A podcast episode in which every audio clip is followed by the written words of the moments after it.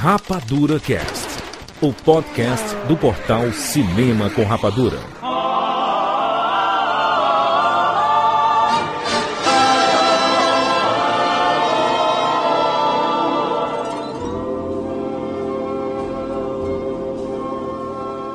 Smile, though your heart is aching. Smile. Seja bem-vindo, seres Rapadura em todo o Brasil. Está começando mais uma edição do Rapadura Cast. Eu sou Júlio de Filho. E no programa de hoje nós vamos falar sobre o Coringa. Estamos aqui com o Tchak Siqueira. Juro de filho, esse podcast não prova nada, só prova que o Coringa é um filho do. Ei, meu Deus, mano, pra quê? Começa assim já. É, Rogério Montanari. Me desculpem, mas o Joaquim Fênix é o melhor Coringa de todos os tempos. Uau, hein? Cara. Polêmica! Olha só, mais uma vez aqui do Rapadura Cast Lord Comics. Seja bem-vindo. Ô, valeu, Jurandir. E eu acho que esse podcast todo nunca existiu, só se passou na nossa cabeça. Ó, vamos discutir sobre isso. E pela primeira vez aqui no Rapadura Cast, Max Valarezo. Seja bem-vindo. Opa, muito obrigado pelo convite. E achava que nunca ia me chamar, cara. Caraca!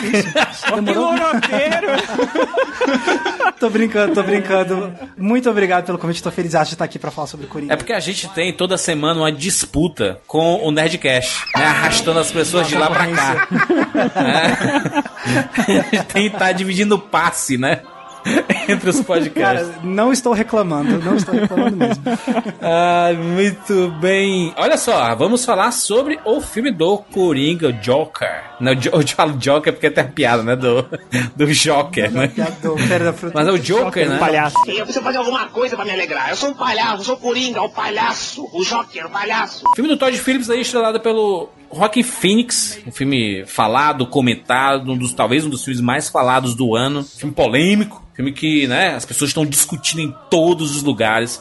Só se fala sobre Coringa, a gente vai falar tudo nesse podcast. Lembrando que esse podcast tem spoilers, né? A gente vai falar spoilers de Coringa do começo ao fim, então escute esse programa por conta e risco.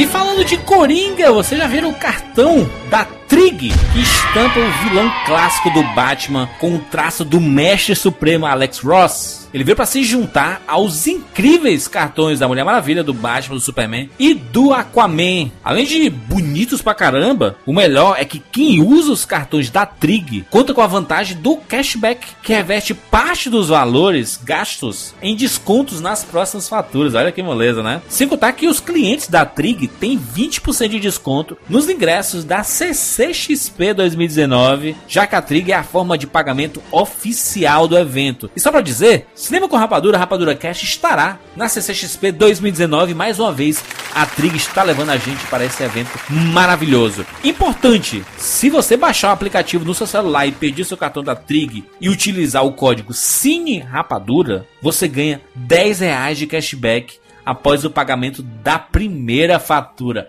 Olha que moleza, hein? Não perde essa oportunidade, já baixa o aplicativo da Trig e você vai ter o cartão do Coringa. Que negócio espetacular, menino! É isso, vamos falar sobre Coringa agora, aqui do Rapadura Cast. Eu sou Evandro de Freitas, de São Paulo, e bem-vindos ao mundo espetacular do cinema.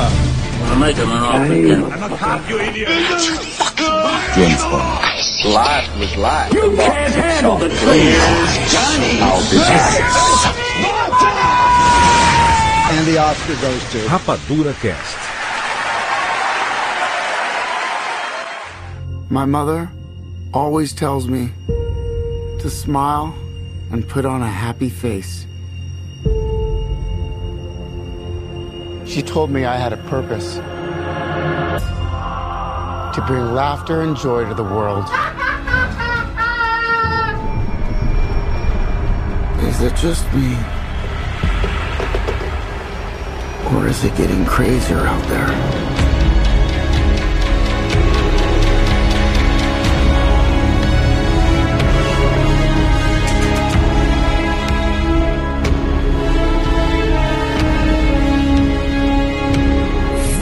Sobre Coringa, rapaz! Finalmente o Joker chegou aos cinemas e causou um barulho. Meu Deus do céu, como esse filme causou barulho porque ele começou a colecionar prêmios né, ao redor do mundo, começou a ser visto em vários festivais, começou a ganhar prêmios. A mídia causou um grande alarde também, né? Se preocupando, estamos preocupados com o Coringa, né? O que é que esse filme vai fazer com as crianças? É isso tudo mesmo? Faz sentido esse barulho? Hum, gostei do silêncio. Todo mundo aí. refletindo, refletindo. Eu, eu achei que ia ter outra coisa ali. Entrou até o grilo aí, né, cara? O filme do Coringa é interessante que é, desde, desde quando ele foi anunciado lá atrás, DC superior, né, Rogério? É. Ai, meu Deus. Pera aí, a, a, agora a DC vai ser superior porque também o que vinha antes era só merda, né? Aí agora o que vem agora. Olha, tipo... a DC é o Juan Pablo Montoya na Fórmula Indy. É win or wall, cara. Não tem nada a ver, rapaz. Hoje, é, é, qual é a, né, a linha de comparação com todo filme inspirado, baseado em universo de HQs? Esse filme é bom, mas não é um The Dark Knight. Hoje vai ser assim, ó. Esse filme é bom, mas não é um The Dark Knight, um Joker. Um Joker. Rafa. Cara, é diferente. Já que... Vamos já, vamos começar com a polêmica. O, o, o negócio desse filme do Coringa, que é muito interessante, é que quando ele foi anunciado, já tinha um nome, né? Que hoje em dia é. ali deu. Deu nada. A gente vai discutir sobre Scorsese e Marvel? Vamos é? discutir, rapaz. Não, vamos, claro que vamos. Mas o, o, Scorsese, ele tava anunciado como parte de, de, da produção do filme, né? Exato. Ele ia ser o produtor executivo e tal. É. Pois é, os boatos rolaram, né, cara? Eu lembro que isso causou um barulho absurdo, né, Rogério? Absurdo, porque todo mundo falou: Meu Deus, é um filme de super-herói do Scorsese, que né, isso vai ser incrível tá. E aí, depois, com o tempo, é, o nome dele acabou saindo, né, da, dessa, dos rumores e tal, é. e, e, realmente ele nem aparece no filme hoje. E, uh, mas só que todo o material que foi sendo lançado aos poucos foi, foi feito bem rapidamente, né? Ele não é aquele filme que ficou três anos fazendo, tá? Ele foi um Sim, filme bem é. rápido. E aí, quando, ele, quando começaram a sair as primeiras artes, já começou a chamar muita atenção. Porque o Joaquim Fênix, ele encarnou absurdamente o papel. E aí, o que aconteceu foi a, a grande celeuma da, da internet foi, será que isso aí vai ser um filme de super-herói? Ou será que isso vai ser um filme de arte? O que, que acabou acontecendo? O Festival de Veneza premiou como o melhor filme do festival. Caraca. Aí a galera pirou, porque e agora? Agora vai ganhar Oscar, tal, não sei o quê. E aí que começou a rolar essa treta de, será que ele, ele vai ele vai cair pro lado de super-herói? Porque se ganhou Veneza, né? E, e, Vene e os festivais normalmente eles têm um certo preconceito com filmes de super-herói e tal, não sei o quê. Até que o filme realmente chegou. É porque não é um filme de super-herói, né? É, ele não é um filme de herói. É um filme de super-vilão, cara. não é um filme de vilão clássico. Também não é. Não é um Venom. Não é um Venom. E é um filme. Não é nada também, né, cara? É, é sim. Mas é... Até porque filme Venom, ser filme de, de vilão é até bonzinho falar isso, cara. Porque tipo, tentaram fazer um anti um anti-herói e só deu merda, enfim. Não, terrível. Mas o, o, grande negócio do filme é que assim, ele é um. Ele é muito um soco no estômago. E ele não é um soco no estômago de qualquer pessoa. Ele é um soco no estômago, sei lá, do Mohamed Ali na boca do estômago. E é, isso causa uma sensação da, na saída do cinema que é difícil você ficar quieto. E aí a galera já foi pra internet e causou o que causou aí. É um, é um filme indigesto, né? Eu, lem eu lembro que quando, quando, quando foi anunciado lá o Escocese, aí todo mundo criou essa expectativa e já, e já naquela época falava assim, porra, é porque a DC, DC, DC é diferenciada, né? Ela não faz filme comum e tudo mais. Teve Acabou gente não... falando, né, Juras? Teve, Teve gente. gente. falando, Teve exatamente. gente. Algumas pessoas aí, né? Mas eu preciso falar aqui, Jurandir, que ah. o, o, Scorsese, ele é decenalta. Ele tá aí criticando Sim. os filmes da Marvel aí. É verdade. É exatamente. Amigo do Zack Snyder.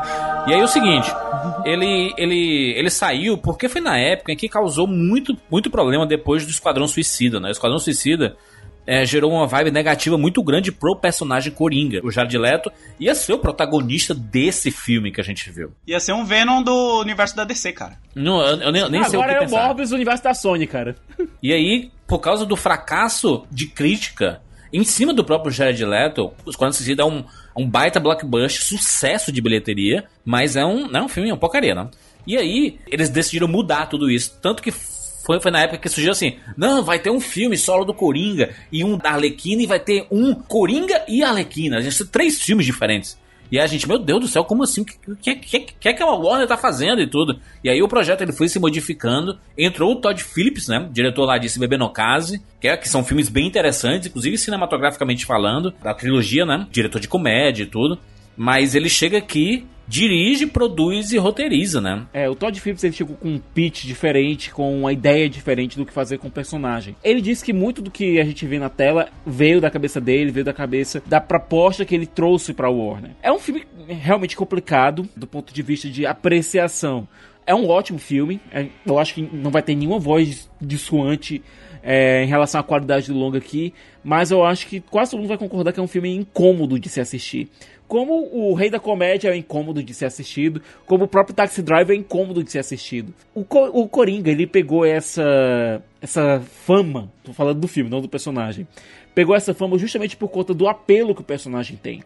É um personagem da DC, é um personagem conhecido como o próprio Batman. É o maior vilão da cultura pop, né? Coringa? É, né? É, e assim como o próprio Batman, ele teve diversas, diversas interpretações. Algumas mais aprazíveis, como a do César Romero, outras com a maldade um pouco mais cartunesca exagerada. Do, é, do... mais cartunesca, como a do Jack Nicholson. Hum. Você tem versões que, apesar de cartunescas, são perturbadoras, como a do Mark Hamill mas que conseguem ser ainda conseguem passar ainda pro público PG-13 de maneira mais fácil. É, você teve aquilo que o Jared Leto tentou fazer, que ninguém sabe o que foi, é, aquele Coringa romântico, que, meu Deus do céu, ah, Coringa namoradinho. Lamborghini. Aquilo lá... Mas eu acho que a versão que todo mundo tem em mente depois, nos últimos 10 anos, é realmente a do Hit Ledger como a do Agente do Caos. Sim. A questão é que o nosso querido, não tão querido Todd Phillips, que é um cara que é uma metralhadora de besteira na hora de falar coisas. Ele é os irmãos russos, ele tá competindo com os irmãos russos, assim, Isso querendo justificar não, não, o filme dele. Ele é pior, ele é pior. Não, no, no caso é do Todd Phillips é pior. No caso do Todd Phillips é pior, que os irmãos russos eles lidam com ficção, lidam com um reino um pouco mais é mais lúdico aqui, não. O Todd Phillips ele tá tentando, faz, tentando dizer que ninguém faz hoje filme de comédia por conta é, dessa galera que tá woke. É, é, um cara que realmente, quando abre a boca, geralmente sai alguma abobrinha, mas é um cara que dirige bons filmes. É um, é um bom cineasta que fez agora um filme excelente. E nisso ele consegue um pouco mais de apoio. Mas não é isso que eu quero falar. O que eu quero falar é o seguinte: a proposta dele. A proposta dele era de trazer um. Era de mostrar a descida à loucura por parte desse personagem. É coisa que o Alan Moore fez lá nos anos 80. Sim, e sim. sabe o que eu senti nesse filme, Thiago? Que, tipo assim, para mim, se você pegar qualquer outro personagem, ele se encaixa nesse filme. Não precisa ser necessariamente o Coringa, sabe? Ele se encaixa com qualquer outra, outra história, outra pessoa. Assim como ah, é tipo o filme do Constantine. pra mim, tipo, o filme do Constantine, que a gente teve com o Kenny Reeves, não é o Constantine, mas é um ótimo filme. Pra mim não é o Constantine, é o Severini. É, tipo, aquele filme do Constantino, se tivesse outro nome, seria muito bom. Cara, eu, eu, acho, eu acho que não é isso, não. Eu acho que esse filme não tinha como colocar qualquer outro personagem nesse sentido, cara. Tipo, e eu posso, tipo, entrar em mais detalhes porque eu acho isso mais pra frente, se a gente for falar de Sim. como o filme é encenado, as coisas assim, porque claro, eu acho que a forma como o filme é construído, tipo, é para combinar com o, o, o Coringa. Mas enfim, só pra, só pra dizer isso. Não, sim, mas só que, tipo, eu penso assim que qualquer outro vilão poderia ter aquela construção que tem no filme. Porque ele coloca muito como a sociedade contra o cara, sabe? Eu vejo muito dessa forma, assim. Ah, entendi. Então, tipo, que esse é um tipo de filme que se encaixaria com outros vilões, mas não necessariamente que qualquer poderia ser jogado especificamente nesse filme, né? Isso. A gente já tem isso de um, de um, cara, de um cara normal que ninguém sabia que era. A gente tinha Taxi Driver. É isso. É um cara. Não, a gente tem um dia de, de fúria. Se a gente for, ah. um dia de fúria, se a gente for pra alguma coisa mais. É, menos psicológica Douglas, e é. mais brutal. Todo mundo sabe que os vilões ganham as melhores histórias. Todo mundo sabe que os atores adoram interpretar vilões. Todo mundo prefere ser é, Iago, não Otelo. Então, a gente sabe que os vilões sempre ganham melhores histórias. Porque eles têm um, um background, às vezes, mais trágico, mais bem desenvolvido. A gente tem um caso recente na própria é, Marvel que é o, Guerra Infinita, né? Que é basicamente o filme do Thanos, né? E é uma puta construção do personagem, né? E existe, existe, Júlio, também o boato que tá se construindo de que a gente vai ter um filme do, do Destino é, feito pelo Noah Hawley, lá de Legion. Que ele tá fazendo pitch pro. Excelente. Pro Kevin Feige. E eu acho que com o Coringa agora ele tem uma força maior pra esse pitch. De todo modo, o que o Todd Phillips fez aqui foi pegar esse homem que já era uma pessoa perturbada e eu vou dar uma. Vou dar uma de Stephen King aqui, sabe? Reclamando um pouco de Iluminado. Hum. Que já era uma pessoa perturbada, que já tinha uma série de problemas, jogando as piores circunstâncias possíveis e imagináveis num curtíssimo espaço de tempo na vida desse homem para fazer com que ele saia pela saída de emergência da vida, que é a loucura, e se tornar o Coringa. Sim. Qual é a diferença do que o Alan Moore fez com a Piada Mortal? O A Piada Mortal, ele tem já tem um Batman estabelecido. Ali você já tem a dualidade Batman-Coringa. O A Piada Mortal, ele mostra um homem são, um homem relativamente são, triste, mas com sanidade, que acontece as piores coisas que podiam acontecer com ele. Ele perde a família dele, é, num acidente Emprego. idiota. É, ele perde é, a carreira dele como comediante está indo pelo ralo. É, ele é obrigado a tentar, tentar sustentar a família dele é, quando ela estava viva a fazer a trabalhar com criminosos pequenos e acaba, é, acaba se transformando no Coringa por conta disso, por conta de uma série de acidentes de circunstâncias bizarras que fazem com que a vida dele se torne um inferno e ele se torne o príncipe palhaço do crime. Mas é que tá. Se a gente for para o Iluminado, do o livro do King, ele mostra um homem que tem os seus demônios, mas um homem relativamente comum, que se transforma num monstro. É, se a gente for para o Iluminado do Kubrick, o cara já era desde o início Jack Nicholson, então já era maluco por natureza. Então essa descida da loucura acaba sendo menos dolorosa. No caso do Arthur, do Arthur Fleck, que a gente tem aqui, que é a segunda vez que o Coringa ganha uma origem no cinema. A primeira foi com o Jack Nicholson lá em 89. Aqui a gente tem um homem que é explicada a risada dele, ele sofreu um trauma, é, um trauma cerebral que acabou fazendo com que ele com- começasse a rir descontroladamente. Se chama labilidade emocional, né? O que ele tem. São pessoas que, que riem e elas podem rir e chorar e esses sentimentos não representam o que a pessoa tá sentindo e ele não consegue controlar, né? Isso. E, cara, isso aí, na hora que eu tava assistindo o filme, eu achei, tipo assim, é meio bizarro falar isso, né? Mas maravilhoso, assim, essa É. ideia da risada do Coringa ser isso, saca? Sim. Eu achei muito bom. de ser involuntário, né? De não, ele, ele não tá Sim. querendo rir. Sim, quando ele a gente percebe quando ele quer rir, mas quando ele não quer rir, ele não consegue controlar isso. Dá até pra quem é espectador, tem um lado sádico, se você não sabe do transtorno que ele tem. A gente como espectador, a gente sabe, porque ele, né, a gente vê aquele cartãozinho quando Sim. ele tá no, no ônibus, ele, ele dá pra senhorinha e tudo mais, que ele não consegue controlar o riso dele. A interpretação do, do Joaquim Phoenix é tão fantástica que ele, ele ri até faltar ar, né? Ele fica. Sim. né? E depois volta a rir de novo, né? Você vê que essa risada no final começa a doer. Porque ele É, não, e é o contraponto e- maravilhoso, essa que era, porque a mãe dele chamava ele de rap, né? Feliz, porque ele tinha esse transtorno, ele vivia rindo, então a mãe dele falava assim: não, você é feliz, porque você ri. Só que a risada não demonstrava realmente o sentimento que ele estava sentindo. Tem a, a dualidade, né? De você mostrar que você tá rindo e você, na verdade, não tá rindo, não. Você tá sofrendo, não. Eu vi uma entrevista do, do Joaquim Fênix e ele falou que ele estudou essa risada assistindo alguns vídeos da galera que tem essa doença. Ele foi atrás pra poder trazer isso pro filme. Isso é muito bom, cara. É bem Ah. bacana. E uma coisa que eu achei massa dessa risada é porque assim. A gente vai ver esse filme sabendo que durante uma boa porção dele a gente não vai ver o Coringa que a gente conhece, né? Mas eles acharam um jeito muito inteligente de já colocar um pelo menos um traço muito marcante do Coringa já no começo do filme, que é uma coisa muito legal de já tipo dar começar a meio que colocar migalhas assim do que a gente vai ver no futuro se tornar esse vilão que tem essa risada icônica, mas a gente já vê aquilo já desde o começo, então já tipo fica, caraca, é mesmo, né? Sim. Tô vendo aqui um filme do Coringa, não sei. É uma risada. O interessante do, do filme todo é que, é, além, obviamente, do personagem que ele vai literalmente se levantando durante o filme, né?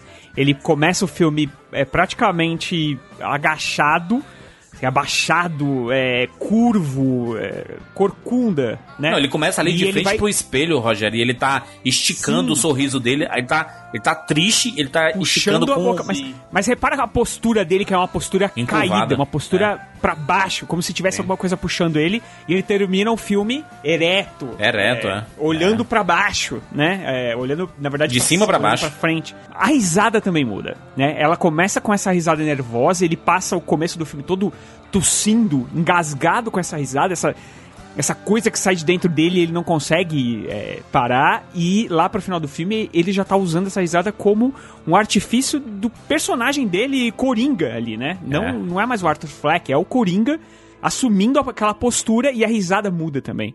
Exato. Isso isso é incrível. Eu tenho certeza que isso devia estar em algum lugar no roteiro, mas com certeza tem uma pitadinha de Joaquim Fênix ali, né, cara? É, pra dar essa subida no personagem. Tem, tem assim. total. Ele carregou o filme nas costas, cara. Aí não, aí você exagerou. Não, ele aparece Ah, o ele filme carregou. inteiro, porra. Ele aparece o filme Sim, inteiro. mas ele não carrega o filme nas. Mas ele não carrega o filme- o filme nas costas. Não tem, não tem uma cena em que ele não esteja, porque a gente tá acompanhando o filme pela perspectiva do Coringa. Tanto que muitas das Sim. coisas, e a, e a gente vai, vai discutir sobre isso, tem muitas das coisas ali que na verdade não existiram. E a gente viu. E eles deixam isso em aberto. Assim de cabeça eu só consigo lembrar de uma cena em que ele não está inserido, que é ah, no final a morte dos pais do Bruce Wayne. Que é Exato. a única cena em que ele realmente não está inserido. As outras eu Mas tá, mas tentar- tá ao redor ali, né? Ex- existe um ao redor ali, né? Do... É, Além de simbolicamente. estar ao assim. redor, o, o espectro dele tá rondando aquela cena todinha. E tem outra coisa. Sim. O Rogério falou do Joaquin Phoenix.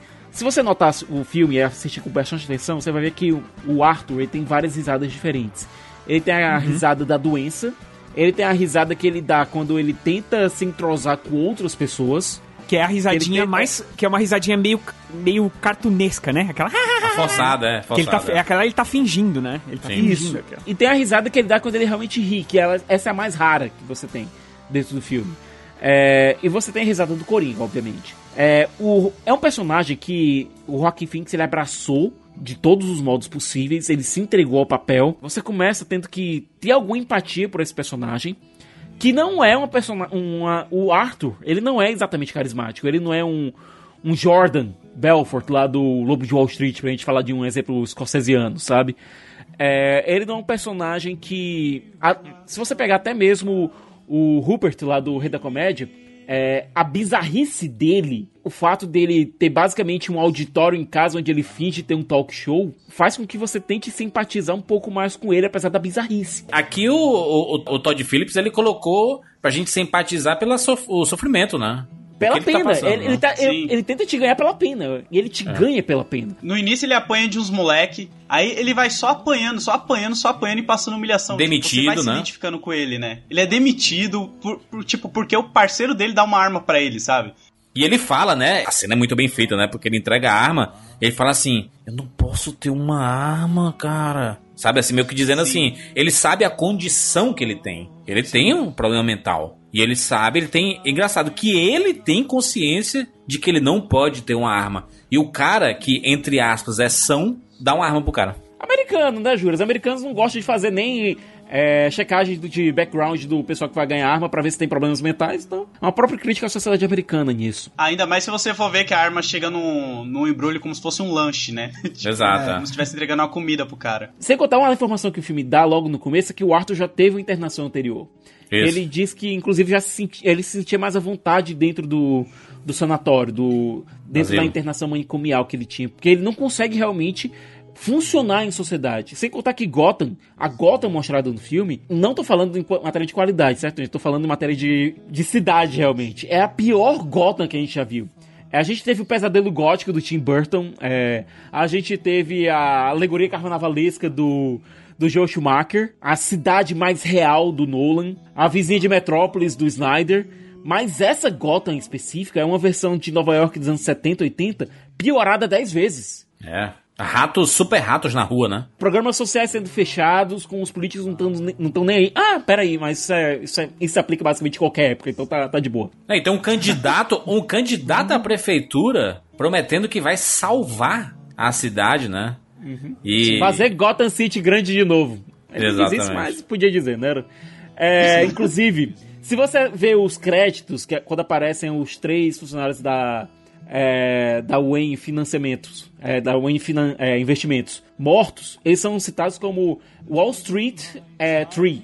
É uma referência clara aos é, Central Park Five e quem, quem assistiu o documentário que tem, aliás, a série que tem na Netflix, sabe muito bem como o Trump se envolveu com essa história, do ponto de vista político. E esse Thomas Wayne que a gente tem aqui, ele combina com essa Gotham no sentido de ser o Thomas Wayne menos simpático possível, porque ele é o bilionário é, playboy quintessencial dos anos 80. muita gente comenta isso, ah, praticamente todos os vídeos, podcasts que a gente participou, tá falando sobre Coringa, os comentários parece que acabam se replicando e são basicamente os mesmos, né? Gente falando assim, nossa, pra que falar de política no filme do Coringa? Caraca, o filme é totalmente político, né? É Totalmente político. Totalmente político. Quando mostra a divisão de classes, quando mostra os, né, a elite e lá ah, os, os, os marginalizados, né? Até porque, Juras, ele emula esses, filme, esses filmes do final dos anos 70, começo dos anos 80, que eram filmes extremamente políticos.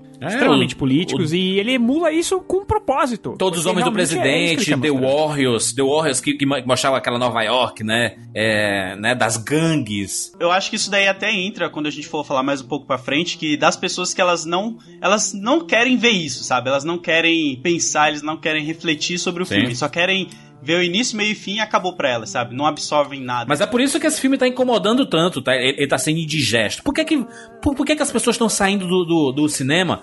Meu Deus, soco no estômago, que porrada. Porque você se vê no cinema. Você se vê julgando.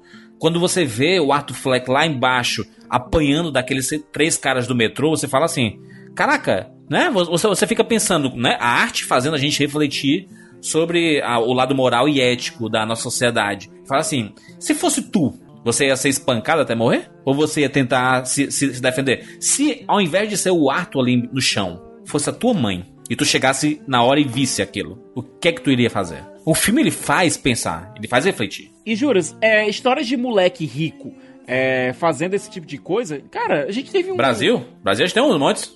A gente teve um grupo de moleques que queimou um índio na rua porque achava que era uma piada fazer isso. Exato, não. A, a- a quantidade de, de notícias que a gente tem aí de, de, de um grupo de, de playboys que espancam é, moradores de rua. Tem uns montes essas histórias. E, e eu vou até mais além, assim, que não sou eu que tô falando, mas eu vou deixar um link pro Juras colocar aí no post se ele quiser, do Sim. Los Angeles Times, onde eles falam de. Para pra ver a estatística de quantos caras brancos entram em escolas e atiram. Nunca é outra classe, assim, porque não tem algo assim pra você se ver naquilo, sabe? E o Não. estopim é outras vezes. Então, eles fizeram uma matéria muito boa, eu vou deixar aí, Juras, que eu acho que encaixa com o que você tá falando, assim, tipo, de você se ver naquela mídia e o que o filme tá incomodando, assim, na galera, sabe? Que tá entrando nessa discussão até onde pode influenciar e não. Bem- é bem bolado isso, né? De colocar a gente na pele Sim. do, do, do vilão. Todos os filmes que retratam vilões, a gente precisa empatizar com esse- esses personagens pra gente poder comprar a história. Senão não tem história. Não tem história. Se a gente, se a gente assistisse lá o Silêncio dos Inocentes, se a gente assistisse, ah, sei lá, 2001 Odisseia no Espaço lá com o HAL, o HAL 9000, se a gente assistisse o Guerra Infinita, se a gente não en- entendesse é diferente a gente entender, empatizar, da gente simpatizar, né? Com a, com a história. Empatizar é você se colocar no personagem. Se colocar no lugar daquele personagem. E aí você passa a comprar a história. Isso não quer dizer que você concorde com os atos desse personagem. É por isso que a diferença de empatizar e simpatizar, né? Poderia trazer até o lance do Breaking Bad, assim, que pra mim é um melhor exemplo desse negócio de você simpatizar com o vilão e você depois ver que, tipo, pô, cara, esse cara tá indo pro lado errado. Que o Walter White pode ser até um spoiler aí pra quem não assistiu Breaking Bad, mas já deveria ter Não, é assistido, história. né? não. No primeiro episódio ele, ele já, ele já se transforma ali, né? Deixa eu pensar, né? É, tipo, quando eu comecei a assistir Breaking Bad, eu gostava muito do Walter White. Eu vivia pregando frases dele, eu queria ser como ele, assim, Oh, mas, mas Lodi, ele era o professor, né? O professor comum, fudido. é, com a família dele, humilde e tudo mais, tendo que ter dois empregos pra sustentar a família. O filho quem Sim. tem um, um- um problema mental, então era mais gastos ainda que ele tinha. É, ele era subjugado pelos próprios alunos quando ele trabalhava no Lava Jato. Ele era humilhado, sabe? E olha que era um trabalho honesto, né, que ele tinha. Exato, exato, exatamente. E aí você vê ele se corrompendo, indo fazer drogas e tudo mais, e ele chega no ponto onde ele sempre fala que é pela família, por ele, só que você assistindo, você percebe que, tipo, não é mais por ele que ele tá fazendo, sabe? Tipo, ele tá fazendo porque ele gosta, ele é bom naquilo que ele faz. E ele até fala isso mais pra frente. E pra mim, o filme do Coringa, ele pecou, não sei se a palavra certa é pecou, ou deveria ter explorado mais, é esse lance de deixar claro, assim, tipo, ó, galera, ele é o vilão. Sim. Sabe? Tipo, não vamos se apegar tanto aos atos dele e aplaudir e defendê-lo. Porque realmente ele buscou isso que ele teve, sabe? Eu acho que ele deveria ter ido mais pra essa linha, assim. É porque a gente não tem um contraponto, né? É, to- todos esses vilões que eu falei, sei lá, o Darth Vader, a gente tem um contraponto dele. O Hans Lambda, lá do Bastardos Inglórios, a gente tem contraponto. O Coringa, do The Dark Knight, ele tem um contraponto, que é o Batman. Então a gente tem um- o contraponto mostrando que é o, o certo, né? O bem, né? E a, a, a- mudança que o Coringa traz é dizer assim, cara, não tem espaço pra esse filme. A gente tá acompanhando a origem de um dos maiores vilões da cultura pop. É um filme de vilão. Exatamente, é tipo, é um estudo de personagem mesmo, assim, que, tipo, Exato. que é.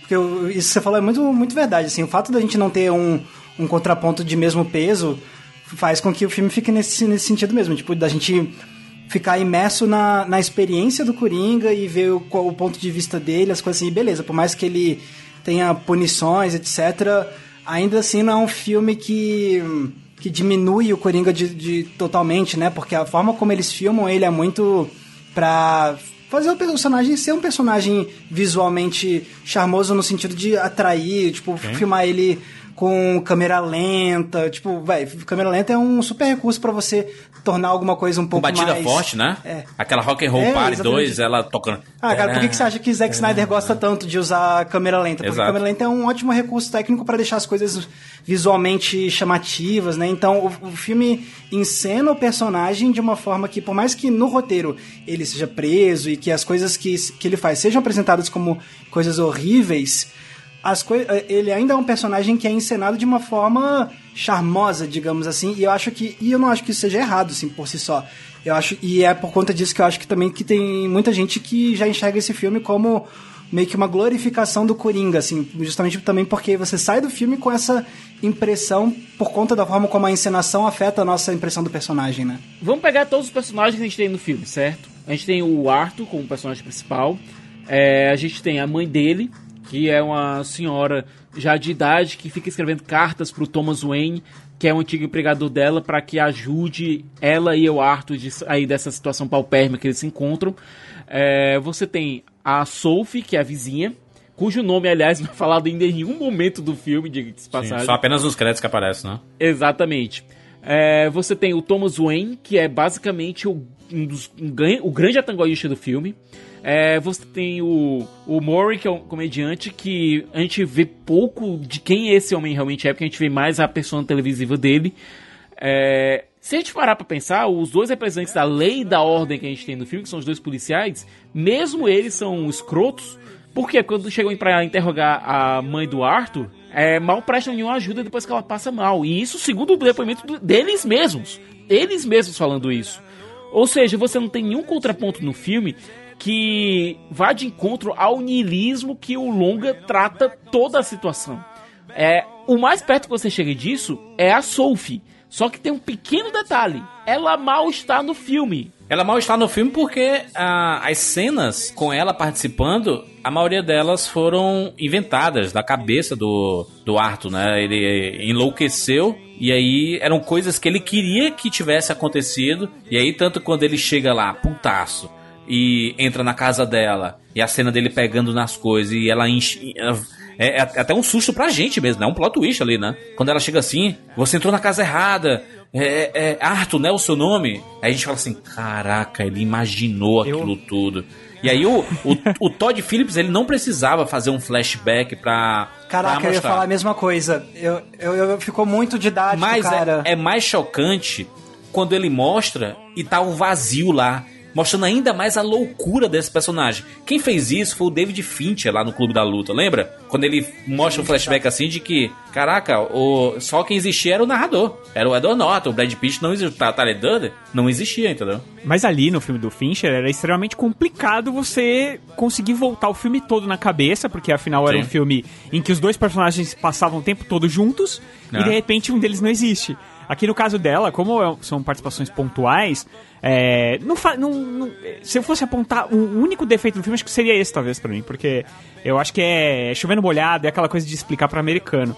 Eu, eu para falar a verdade, eu, eu tinha uma sensação esquisita nas cenas que ela aparecia, porque ela nunca é aquele negócio do sexto sentido, que ela, ela nunca entra em contato, ela nunca fala com ninguém quando ele tá perto, entendeu? É, é. Tipo, E nem toca em nada. Ela não toca em nada. Exa ela só fala com ele o tempo todo, né? Então, na própria cena da, da- do clube de comédia, ela tá ali num canto, quando mostra ela tá sozinha. E então, quer dizer, você fala, opa, peraí, ela não, não tá é, interagindo com ninguém. Então, a coisa tá errada. Eu tava pensando, alguma coisa tá errada aí, de repente, quando vem, é um choque. Sim. Vocês ficaram com a impressão de que o Coringa matou a Sophie e a, e a filha dela? Não, eu acho que ele não, Não. matou. Eu fiquei Eu acho que 100% sim. com a impressão. Pra, pra, pra mim, ele matou de 100%. impressão também. Eu tenho a impressão que não, porque ele não mata o anãozinho da porta, porque ele fala, você nunca fez mal pra mim, então não tem por que eu te Mas matar. ele, mas ele Mas- tinha uma relação com ele. Essa, com, a, com a Sophie ele não tinha, ele inventou aquela relação. E aí, talvez o fato dela ter achado ele estranho quando ele sai do elevador e faz aquela cena de atirando na cabeça de forma exagerada, ela é ok, né? E entra na porta. E ela pode ter achado assim, caraca, é mais um, uma pessoa que me descartou. E aí ele desconta, né? E pra mim, isso é é um dos lados, assim, que eu acho que me pegou muito no filme, que eu não curti, porque o Coringa, ele não pode ter esse senso crítico de, ah, esse cara aqui é meu amigo, eu não vou matar ele. Porque o Coringa é um cara que você não pode confiar. Ele é muito estável. Exato. Então, na minha versão, basicamente, ele não iria nem deixar aquele anão fugir, tá ligado? Ele iria realmente matar os dois ali. Só, só- só que, Lodi, a, a impressão que eu tenho é que ele tava descobrindo a adrenalina dele de matar as pessoas. Porque quando ele mata o, É, o cara lá, o palhaço, né? Ele fica, ele encosta na parede e fica assim, é, né? Como se ele tivesse é, acabado, sei lá, de fazer sexo, sabe? Ele tá é, esbaforido, né? Mas ele tá numa adrenalina muito grande. Tanto que o, o, o anão pergunta pra ele, ele fala, ele, ele fala assim.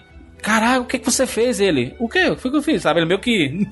ele não tem muita noção do que aconteceu, sabe? E muita gente riu no cinema dessa cena. Por quê?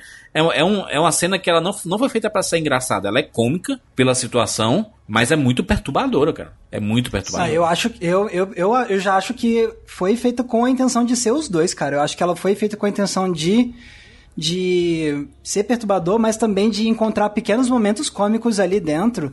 E pra mim, eu acho que na verdade é uma, é uma escolha de encenação que funciona muito bem, porque o filme trata sobre essa ambiguidade da, do que é horrível e do que é engraçado. Basta a gente retomar, retomar aquilo que a gente tá falando da risada dele, né? Que, tipo, você tem a, a- De certa forma, assim, por mais que eu não tenha rido muito nessa cena, mas pessoas no cinema quando vi estavam rindo também, de certa forma, cara, tipo, já tá fazendo o público ter uma reação meio parecida com o que o próprio Arthur tem, né? De, tipo, aquele riso que às vezes não é necessariamente porque você tá achando aquilo engraçado, mas porque às vezes é uma forma de você ter um, tipo, uma mini catarse, ou porque você tá nervoso, ou porque você não sabe muito bem como reagir à situação, entendeu? E Max, e as pessoas aplaudindo no cinema as cenas do Coringa? Cara, isso eu, isso eu acho bizarro. Isso eu acho bizarro. Isso não, não aconteceu comigo na minha sessão.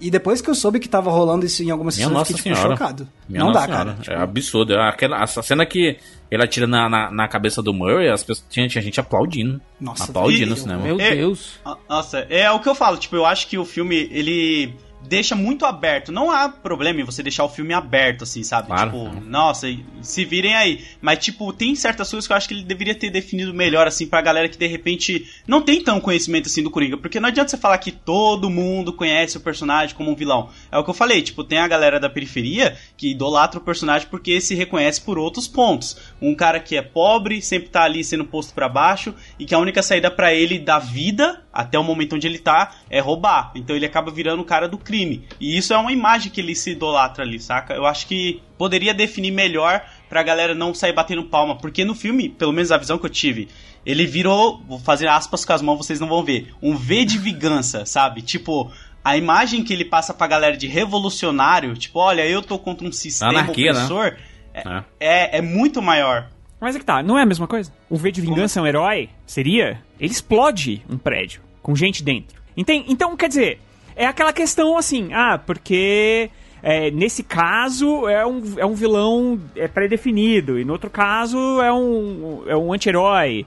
Mas se você for pensar, é a mesma coisa, cara. Eram duas pessoas, são duas pessoas, só que uma tem, tem uma motivação, a outra tem outra. Acho que ambos têm problemas com o sistema político, né? Então, Me- a- ambos sim, e são anarquistas, também. né? Mas É. Eu acho que a questão é, aqui é que é o seguinte: eu acho que o filme, qualquer filme, ele não tem a, a necessidade, obrigação de explicar. é, de se explicar para todos os públicos. Entende? Tipo assim. Uhum, uhum. Sim. Ah, ah, são pessoas que têm um grau de falta de atenção, então o filme tem que ter isso.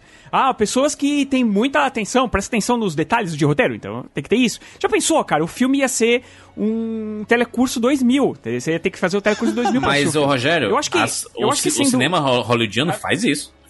Então, ele pensa nisso, faz, todos os públicos. Ele, ele faz e é extremamente irritante. É, E É. a gente, eu tenho, inclusive, reclamado é, do cinema é, ultimamente, principalmente do cinema americano, que ele se explica demais. É o tempo todo É. se explicando. É só, é só você pegar os homens que não amavam as mulheres, pega a versão sueca e a Sim, versão americana. A, a- a versão americana é muito boa, do David Fincher, mas ela se explica o tempo inteiro. A sueca, ela fala assim, meu irmão, você não entendeu? Foda-se.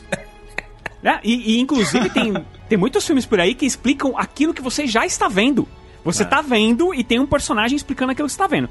Eu acho que a, a resposta para essa questão é, do filme não fazer contraponto tal é, é o título do filme, cara. É o filme do Coringa.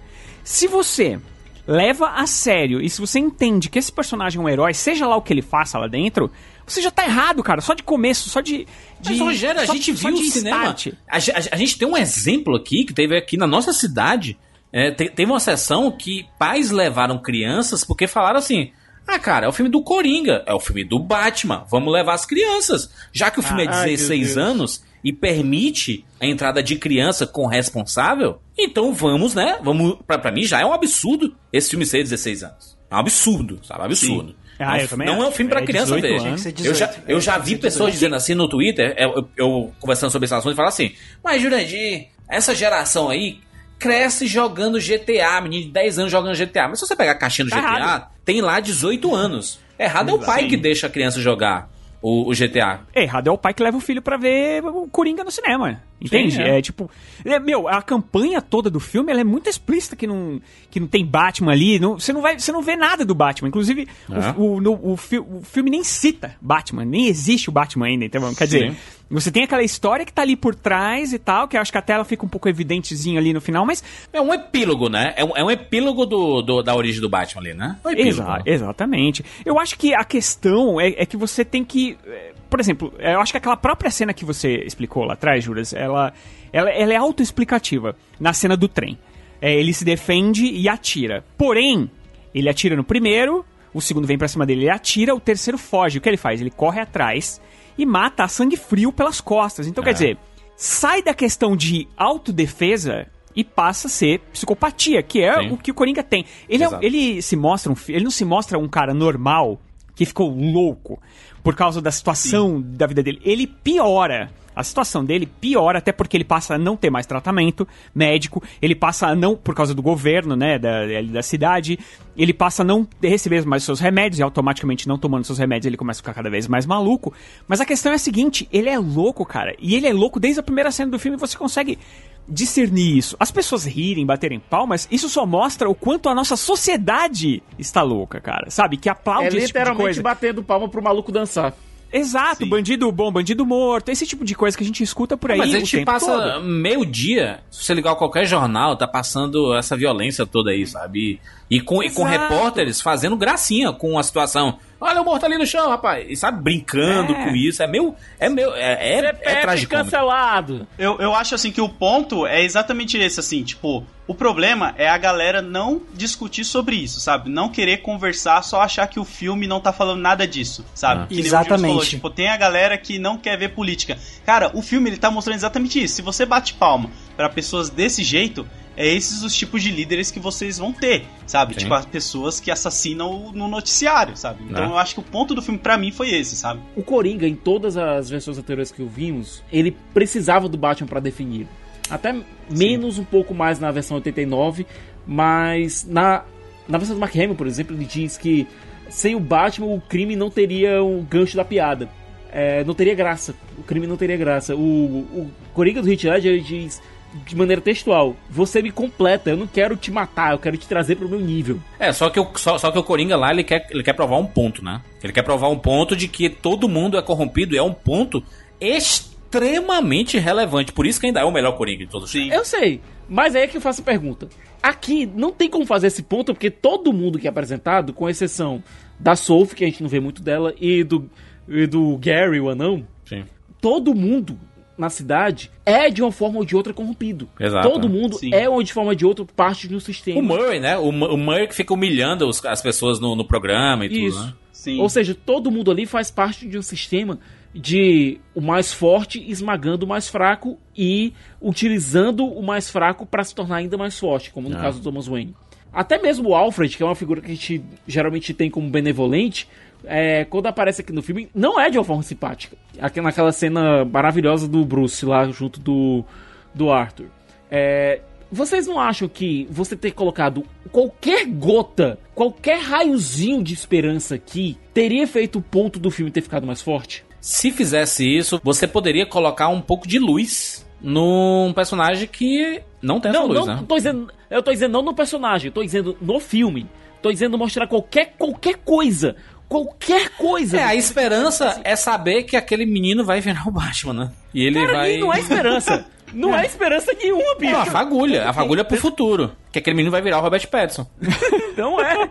Não existe, cara. Aquela Gotham, é, o Load, que é leitor de quadrinhos tanto quanto eu, sabe disso. Tem um, chega um ponto nos quadrinhos de- do Batman em que o governo diz: olha, lasque-se. A gente vai fechar essa cidade, vai tirar todo mundo de bem de lá e vamos fechar esse negócio porque essa cidade aqui é maldita. Essa cidade aqui não tem nada.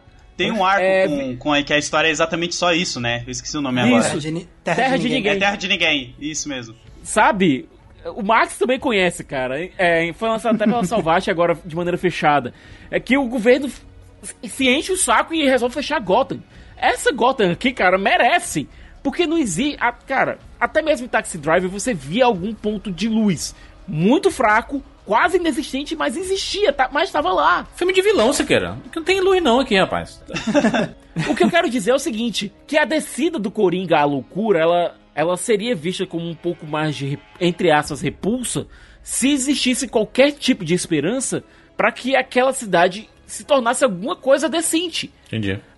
É, não, isso eu, isso eu concordo. Eu, isso que eu ia falar, tipo, eu acho que se acontecesse isso, de colocar um, um mínimo que fosse de contraponto, de alguma coisa de alguma algum personagem decente, alguma coisa assim, poderia de fato ajudar a tornar o filme menos preocupante pra, nesse sentido de ser meio que é, uma apologia ao Coringa, alguma coisa assim, porque a gente teria meio que uma âncora moral, digamos assim, num personagem mais decente. É, mas eu acho que o filme talvez não ficasse tão amarradinho na sua proposta cinematográfica de ser um filme ancorado na, na percepção do Coringa da realidade. Pessimista, Eu acho né? que poderia. é, de, é, de ser pessimista e de realmente de.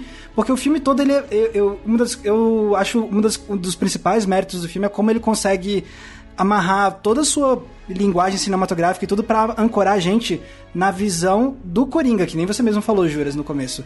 Tipo, de que a gente tá vendo tudo meio que pelas lentes do, do, do próprio Coringa. Então Meio acho não, que. Max. colo- Totalmente. Total. É o ponto Sim, de total. vista do Coringa. Acho que é por Sim. isso que a gente vê uma, uma Gotham tão escrota, porque você tá vendo tudo pelos olhos de um cara que só vê a escrotidão, cara. Sabe? Que ele, ele mesmo fala ali é, numa parte do filme que ele não sabe porque ele tá vivo.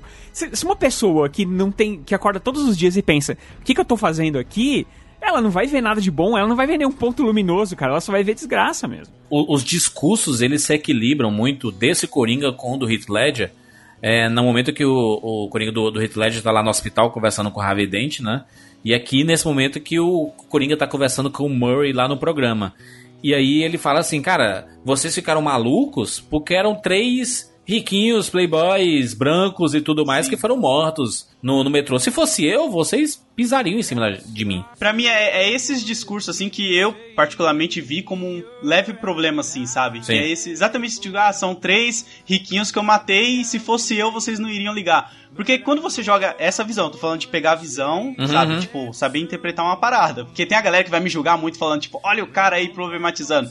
Não, sai um pouco da sua bolha e tenta ver o moleque que mora longe, assim, na periferia, e todo dia ele não é enxergado por ninguém, tá ligado? Sim. Ele tenta fazer de tudo e não consegue. Pra ele olhar um filme assim e falar, pô, tá aí, agora eu entendo porque a galera que mora onde eu moro idolatra tanto Coringa. Ele conversa comigo, ele é que nem eu. Não tô falando que o filme tem algum tipo de responsabilidade, mas é tipo de se pensar nisso, sabe? Eu acho que o filme traz essa discussão pra gente. Eu fiquei até pensando, Lodi, depois que eu assisti o teu vídeo lá, que tu fala bem sobre isso, é, eu não tinha pensado por essa perspectiva do Coringa em determinados lugares, o Coringa é mais idolatrado do que o Batman. E vendo a origem desse personagem, você compreende muito, sabe? É um cara pobre, né? Fica à margem da sociedade, não tem tantas oportunidades, é uma família que, que foi desmantelada, né? A mãe que cuidou sozinha do filho, a mãe tem problemas de saúde. É um negócio muito fácil de reconhecer isso, né? É, e tipo, é muito bizarro, porque quando eu li a primeira vez a Piada Mortal, foi a visão que eu tive do Alan Moore contando a história do Coringa. Eu falei, caraca, ele tá quase descrevendo um moleque que mora em periferia, sabe? Tipo, mulher grávida cedo, vários problemas surgindo. O que que falta pra esse cara ter o dia ruim dele e ele querer ir fazer algo errado? E aí sim a sociedade vai notar ele. Aí o Datena vai querer mostrar a cara dele, porque agora ele aprontou, mas antes ninguém quis olhar o cara, tá ligado? Isso que eu acho que, tipo, o filme traz pra gente. Tipo, pô, se eles tivessem cu- cuidado do ator antes tivesse dado tudo direitinho, o Thomas tivesse tomado cuidado, a mãe dele, ele não teria virado Coringa, sabe? Ele teria virado um comediante até melhor de repente, sabe? Eu acho que essa é a ideia do filme, sabe? Inclu- Inclusive deixa aberta a possibilidade de que quem causou os transtornos na cabeça da mãe do Arthur foi o próprio, o próprio Thomas Wayne, né? Com Eu remédios, acho. com é, pressão emocional. É, são várias coisas assim que, que, que deixam em aberto o filme, e essa é uma das que eu acho que o filme. Tra... Porque assim, que nem a gente falou que, eh, por exemplo, foi meio pegar na mão, fazer aquele flashback pra mostrar que a- o romance era fictício. É, ao mesmo tempo, o filme ele pelo menos consegue ter uma boa dose de ambiguidade e acho que a coisa que funciona melhor de ambiguidade nesse filme é isso que você tá falando aí, Juras, que é tipo essa questão do ah, ele é filho ou não do Thomas Wayne, porque tipo o filme começa te jogando numa direção, aí depois te joga em outra e aí depois tem a fotinho, né? Porque Sim, mas no final fotinha. ele, ele encontra a fotinho com a dedicatória lá atrás assinado TW.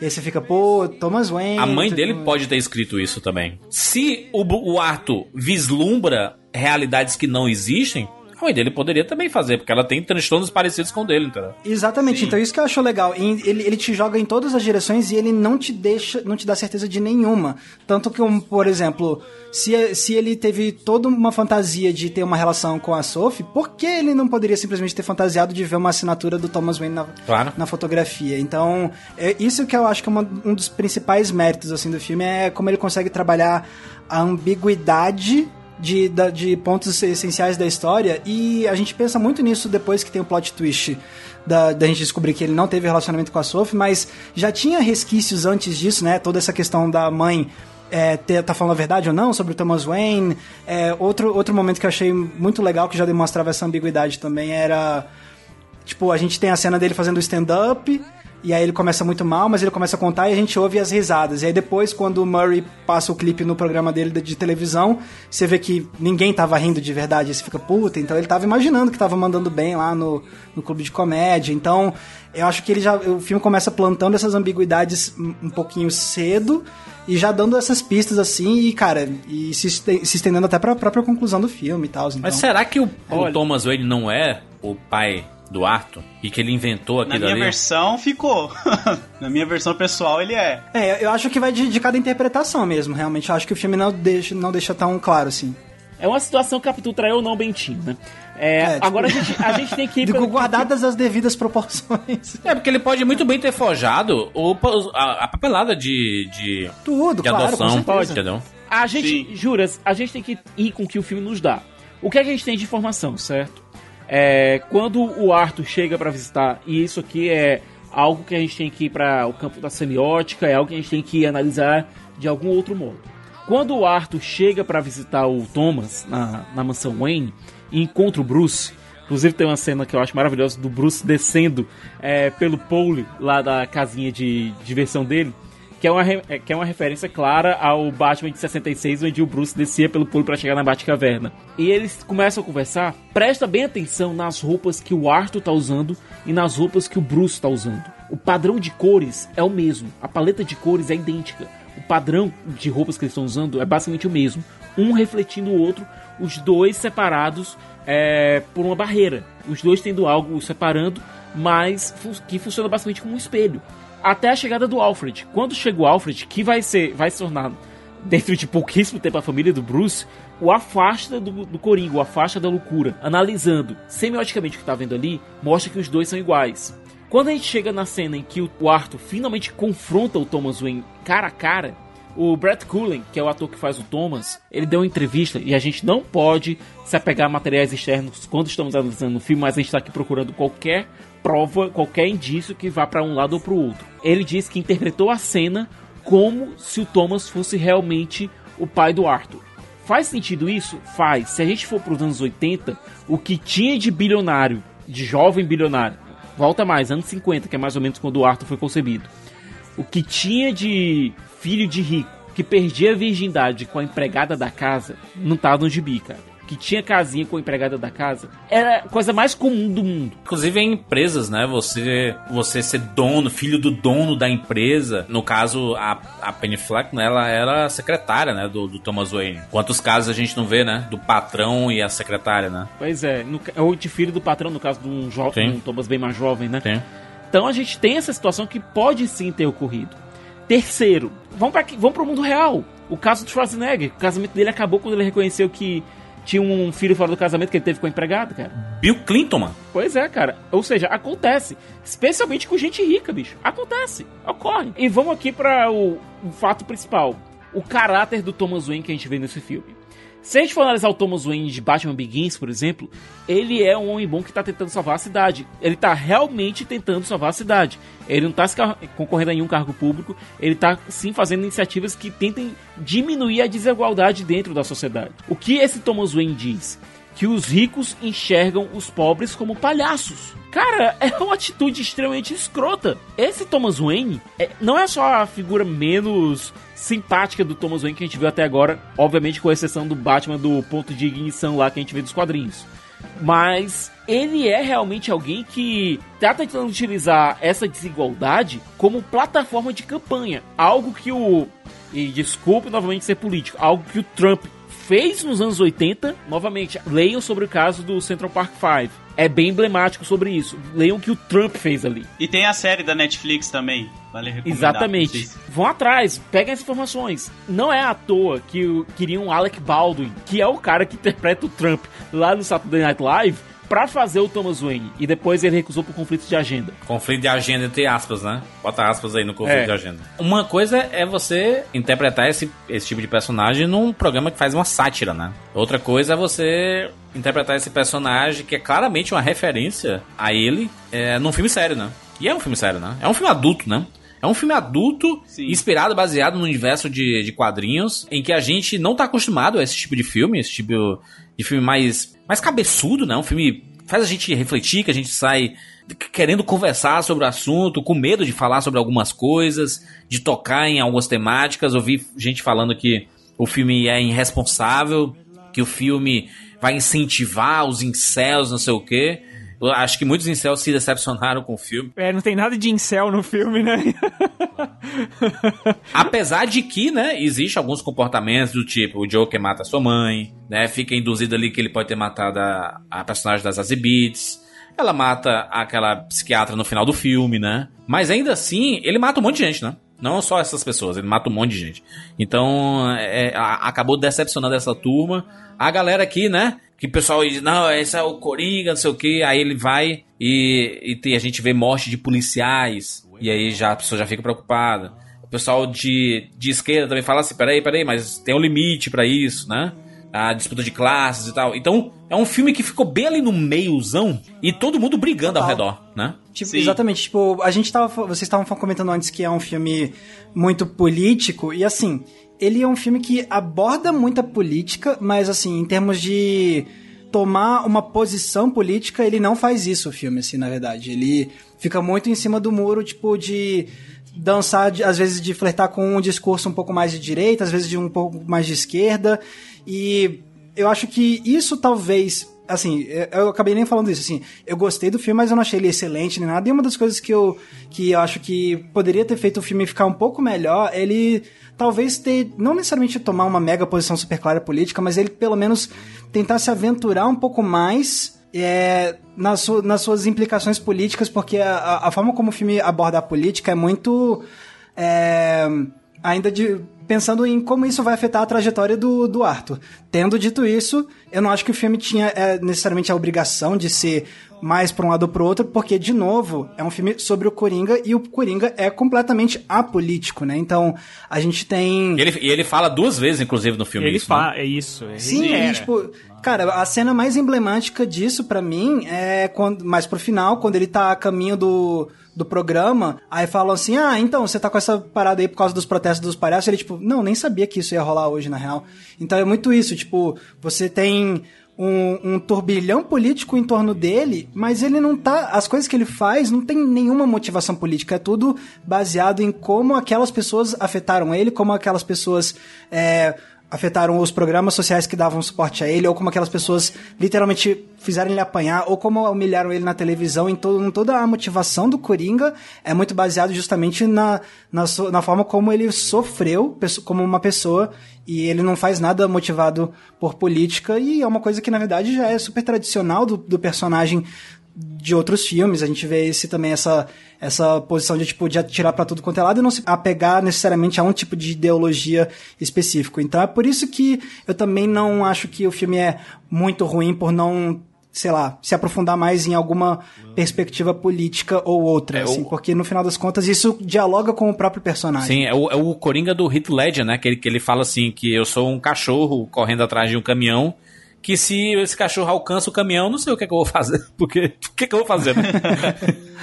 Mas é um cachorro louco, correndo atra- atrás de um caminhão, né? Eu acho que essa, é- essa, essa discussão do filme, ela é muito, é muito importante porque ela deixa a decisão sobre o que é e o que não é pra gente que tá assistindo. Então cada pessoa exato. enxerga de forma diferente, cada pessoa julga de forma diferente, cada pessoa é, vê o personagem de forma diferente. Tanto que as reações são bem diversas, né? Você. Com todo São. mundo que você conversa sobre o filme, cada, um, cada pessoa viu uma coisa diferente, viu um ponto de vista diferente.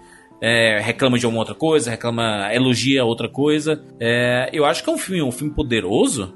É aquele que não entrega tudo de mão beijada. Inclusive, tem gente falando que é, esse filme foi toda invenção da cabeça do Coringa, que é a, Ah, última, sim, tem, a, a- tem a única cena real mesmo.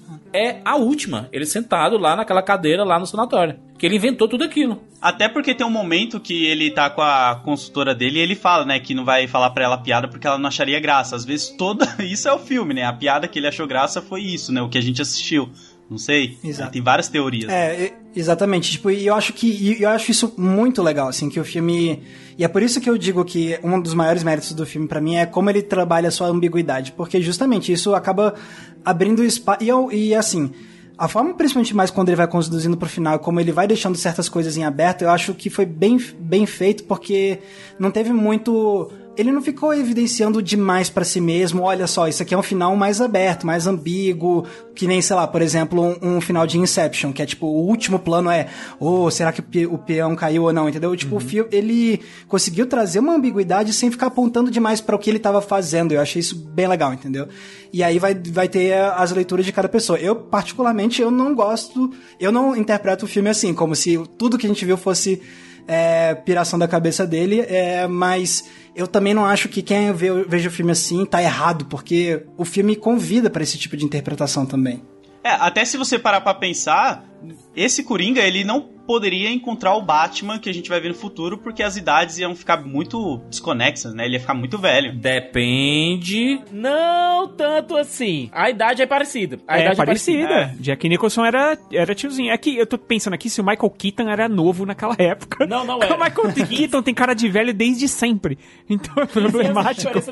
Diferença dos- 15 anos de diferença entre os dois. Eu prefiro acreditar numa versão que tem nos quadrinhos, que é até mais atual, assim, dos 952, do Zack Snyder, que o Coringa, ele é estabelecido nos 952 como um mal ancestral, sabe? Tipo, como se sempre teve aquele mal em Gotham com uma pessoa daquele tipo. Aí sim faria mais sentido pra mim se esse Coringa se encontrasse com no futuro, assim, sabe? Seria alguém que se influenciou tanto nesse Coringa que virou o Coringa da geração do Batman, e assim vai. Mas é, isso é, isso é toda uma teoria que fazem justamente em cima desse filme. E, se eu não me engano, hoje saiu uma, uma notícia de que o próprio Todd Phillips é, sugeriu que isso poderia ser, que, no- que esse não seria o Coringa que todo mundo conhece, mas sim um personagem que depois vai inspirar o Coringa que vai ser efetivamente o vilão do Batman. É, mas tem essa o, mas, interpretação mas, também. mas o Max, o, o Joaquim Phoenix, ele deu uma entrevista pra, pro Peter Travis lá da Rolling Stones. E ele falou assim, cara, esse personagem tá aberto aqui, eu adoraria fazer ele de novo. Tá aí, né? É, não, assim, tipo... Ele acho que ele gostou, ele gostou do holofote. Ele gostou do Oscar, aí. que ele já, já tá prevendo Porra. que ele vai ganhar, vai estar no bolso dele. É, que foi a interpretação magistral do Joaquim Phoenix, é- que é um ator que sempre entregou, né? Sempre entregou personagens assim difíceis, diferentes. Só você lembra de um mestre lá do Paul Thomas Anderson que é inacreditável? Não, é que eu acho que ele se baseou bem no papel que ele fez aí em um mestre, né? Pra fazer aqui. É, Tem até essa, essa coisa da- do corpo se contorcendo, assim, né? É, ele Mas, emagreceu, cara, eu- ele eu- emagreceu eu- 23 Cara, eu- eu- quilos pra, pra fazer o personagem. E olha, o Joaquim Phoenix nunca foi esse cara cheião, musculoso e tudo mais. Ele perdeu o peso pra caramba. E você vê, né, as costas dele. Ah, mas você viu ele. Você viu ele em Você Nunca Esteve Realmente Aqui? É, nesse ele tá não, gordinho. sim, Cara, ele, ele, tá, ele tá gigante nesse É, filme, ele tá cara. gordinho. É. É, mas enfim, o que, eu- já que a gente tá falando da atuação do, do Joaquin Phoenix, que eu acho que realmente é muito boa e é um dos, também um dos prin- principais pontos fortes do filme, é, tem o mérito da, da atuação dele também, mas o que eu acho legal é que eu- o, o Todd Phillips, ele conseguiu dirigir esse filme de uma maneira que valorizava, que acho que potencializou ainda mais. Ele fez uma boa direção de ator com o Joaquin Phoenix. Tipo, é, eu tava vendo umas, umas, umas entrevistas com ele, com o Todd Phillips, então tem umas coisas que, por exemplo, é, uma coisa que eu achei muito legal de descobrir é que normalmente como é que se faz filmes e, e trilha sonora? Você faz o filme e na pós-produção o compositor da trilha sonora faz o, o- a música, né, do filme. Nesse aqui foi o oposto. Ele fez, ele terminou depois que o roteiro tava a versão final, ele chamou a, a compositora da trilha sonora e ela compôs a trilha sonora a partir do roteiro. Então, quando começou a gravar o filme, já tinha trilha sonora. E aí, ele gravou várias cenas cruciais, tocando a trilha sonora já nos alto-falantes no próprio set. E isso é muito legal, porque quem fazia isso, por exemplo, Sérgio Leone. Sérgio Leone pedia pro Ennio Morricone escrever as músicas dos filmes dele antes também, para que ele pudesse tocar a trilha sonora já enquanto estava gravando. E isso é um, um, um, artifício muito legal para os atores, porque, querendo ou não, a música tem um impacto emocional. A gente sabe disso porque a música, a gente é o espectador e a gente sabe como a música do filme faz a gente se sentir.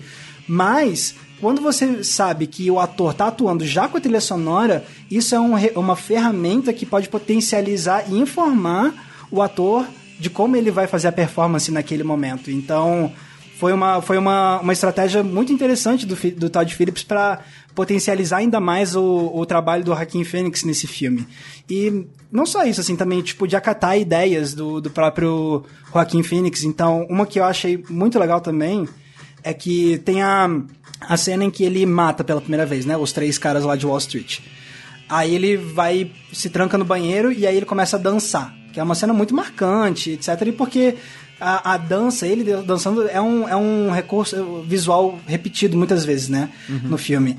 Mas, ah, originalmente, no roteiro, não era isso que acontecia. Original, eu vi hoje essa entrevista do Todd Phillips falando que, originalmente, no roteiro, o Arthur chegava no banheiro todo desesperado, tentava esconder a arma, limpava o rosto pra tirar a, a maquiagem do, do, do- de palhaço e vazar. E aí eles chegaram pra filmar essa cena, antes de começar a gravar, ele, eh, tanto o próprio Todd Phillips quanto o Joaquin Phoenix ficaram tipo, cara, isso não seria o que o Arthur faria, tipo, isso não combina com o personagem. Vamos fazer uma parada diferente aqui. E aí, o Todd Phillips colocou a trilha sonora pra tocar e deixou o Joaquim Fênix fazer o que ele quisesse, e aí o Joaquim Fênix começou a dançar. E é por isso que a gente tem essa cena dele no banheiro depois da primeira morte. Ele tá saboreando, né? Parece, né? Saboreando, tipo, e, e é um, e é uma coisa que depois vai ser muito utilizada também, depois quando ele tá descendo as escadas já com a, a beca completa, né, e tal, ele também dançando. Em termos de simbologia é muito massa, tipo, a- essa construção de personagem, essa escolha de fazer ele dançar, porque, cara, a dança é uma forma de autoexpressão, então é tipo que o primeiro reflexo dele seja fazer algo de autoexpressão já é um indício de que tá pegando alguma coisa na cabeça dele, de dele tá descobrindo um lado dele que talvez ele não queria, não sabia que ele queria expressar, que não é necessariamente a dança, mas tipo, mas sim o seu lado, né, assassino, É uma, é psicótico, uma, au- essas coisas é- assim. eu acho que é uma autodescoberta, né, Max? É exatamente Exato, isso. exato. É a autodescoberta dele é dançando, né? Que tanto que o personagem Exato. no final, é, quando ele vai no programa, ele se apresenta pro público dançando. Né? Exato. E depois, no final, ali em cima do carro, ele tá dançando. Quer dizer, eu acho que, o, que o grande, a grande sacada aí é que o Coringa, o Coringa do Todd Phillips e do, do Joaquin Phoenix, é esse Coringa palhaço dançarino, essa coisa de movimento, né? Que, que, que no começo do filme ele não tem. E aí ele passa, ele passa a ganhar movimento. É um personagem que passa a ganhar movimento no filme. E Sim. isso é, é, é mostrado. Essa cena do banheiro eu achei maravilhosa, porque realmente você tá esperando que ele entre no banheiro e, e aquele desespero, e ele, meu Deus, o que, que eu fiz tal? Ou que dá, dê risada ali, né? Que ele tem aquele problema. E não é isso que acontece, e você fala, caramba, o que, que tá acontecendo, entendeu? Quando a gente saiu da sala, eu cheguei a falar isso pra você, né? Que eu, caraca, Foi. por que, que o cara não esconde a arma, sei lá, sai correndo e ele dança? E olha, lembrando outra coisa, assim que o Corin, isso na imaginação dele, obviamente, mas assim que o Arthur é, chega em casa após os assassinatos, ele procura a Sophie. Na imaginação dele, sim, mas o, o que a mente dele procura fazer é um, um outro ato, de um ato de conjunção carnal, um, um ato de um ato animalesco, um ato Sim. de que você, um ato de instinto até. Ou seja, morte e sexo correlacionados nesse caso. Ele chega, ele chega inclu- inclusive imponente na porta dela, né? Isso. Ele chega ereto, Isso. imponente, beija e vai, assim, não tem não tem ah, essa questão de que ele, ele, ele tudo que ele vai fazer, ele tem muitos poréns, né? Ele fica sempre travado, ele vai tentar falar com alguém, ele não consegue direito. Nessa cena não, ele vem, ele vem. Você até pensa, nossa, ele já virou Coringa, entendeu? Não, ele ainda tinha ainda tinha obstáculos, né? Obstáculos entre aspas de sanidade pra poder chegar no Coringa, mas é, é uma cena que é impactante mesmo, né? Da- toda essa construção da primeira morte até ele se realmente se tornar o, o Coringa ali, aquele que vai contar a, a piada final, que é a cria- a criação do Batman, né? Que ele até deixa isso bem claro. Eu achei isso bacana, de- da grande piada de tudo isso ser a criação do, do Batman, né? Porque eles, eles mostram exatamente a cena do, do Bruce, Bruce. Wayne sozinho, né? Com os dois pais mortos e tal. Isso é impactante demais, assim. é- eu achei muito, muito interessante. E essa ideia de que o filme deixa aberto é, várias questões em aberto, mesmo tendo um final em si, só tem uma bater palmas aqui pro Todd Phillips. Porque o que ele consegue fazer num filme em que muita gente tinha muita atenção em cima, né? Porque, como a gente disse, é, tinha essa história de ter o Scorsese e tal, isso aqui, isso que lá. E aí tinha tantos olhos em cima, e mesmo assim ele conseguia entregar uma coisa que choca, mas não choca só por chocar, e sim porque vai dentro da sua cabeça de pensar naquela situação, como seria o mundo e tal, não sei o quê. E o cara consegue entregar uma, uma pequena joia. Eu acho é, que. A, e sem contar que a direção dele em si, direção de fotografia, a trilha sonora dessa, dessa moça que realmente é impossível dizer o nome dela. É Hildo Guanadorti, É da uma- Islândia, né? Nossa, é arrepiante. Que trilha sonora. É. Incrível. Ela vai aumentando, né? Ela é clássica e ela se mistura bem com as músicas é, do filme, né? Com outras músicas, músicas que já existem É, e tal. a, a, a, a- fotografia do filme, ela vai, ela vai conversando com tudo que tá acontecendo, né? Quando ele tá indo pra casa dele, a casa dele ela é, é tipo uma, uma ladeira. E é como se ele estivesse descendo pro fundo de Gotham, sabe? Ele tá, mora no, no porão de Gotham. E a fotografia, ela conta muito, inclusive foi filmado em película, né? Ele filmou esse filme em película. Uma das coisas que da fotografia que é muito legal é a forma como eles usam o desfoque, porque se você reparar, praticamente sempre você tem o Coringa e o fundo tá sempre borrado, ou então quando é um plano mais aberto, você, por exemplo, a cena do, do ônibus com o que ele fica fazendo gracinha pro molequinho. Tipo, com- quando tem um plano mais aberto, você vê que a- meio que a única coisa que tá em foco nessa cena é esse trio, o Coringa, a mãe e o moleque, mas o restante tá meio que tudo borrado. E aí todos os outros planos que tá basicamente só o Arthur, você vê o fundo sempre desfocado, sempre desfocado. E é uma escolha de o, o Todd Phillips disse que ele procurou essa essa profundeza de campo mais rasa pra ter as coisas mais borradas no fundo, para meio que porque ele queria emular os filmes dos anos 70 que usavam muito esse recurso, mas eu também acho Escocese, que né? Quer fazer homenagem a escocese a todo momento, né? Com certeza. Mas assim, em termos de como isso dialoga de novo com o personagem, é muito legal, porque você tem o Arthur muito em foco, muito bem, e o tudo em volta borrado, é uma forma de você trazer visualmente também esse senso de desconexão dele com a realidade, como tudo em volta, como ele não tem essa conexão com o mundo em volta dele, entendeu? Eu acho que foi uma, É. uma- um, um detalhe de fotografia muito legal. Eu acho que as pessoas vão se surpreender se elas forem assistir o Rei da Comédia e Taxi Driver. Quem não, quem não assistiu ainda, obviamente, assistiu o Coringa aqui, né?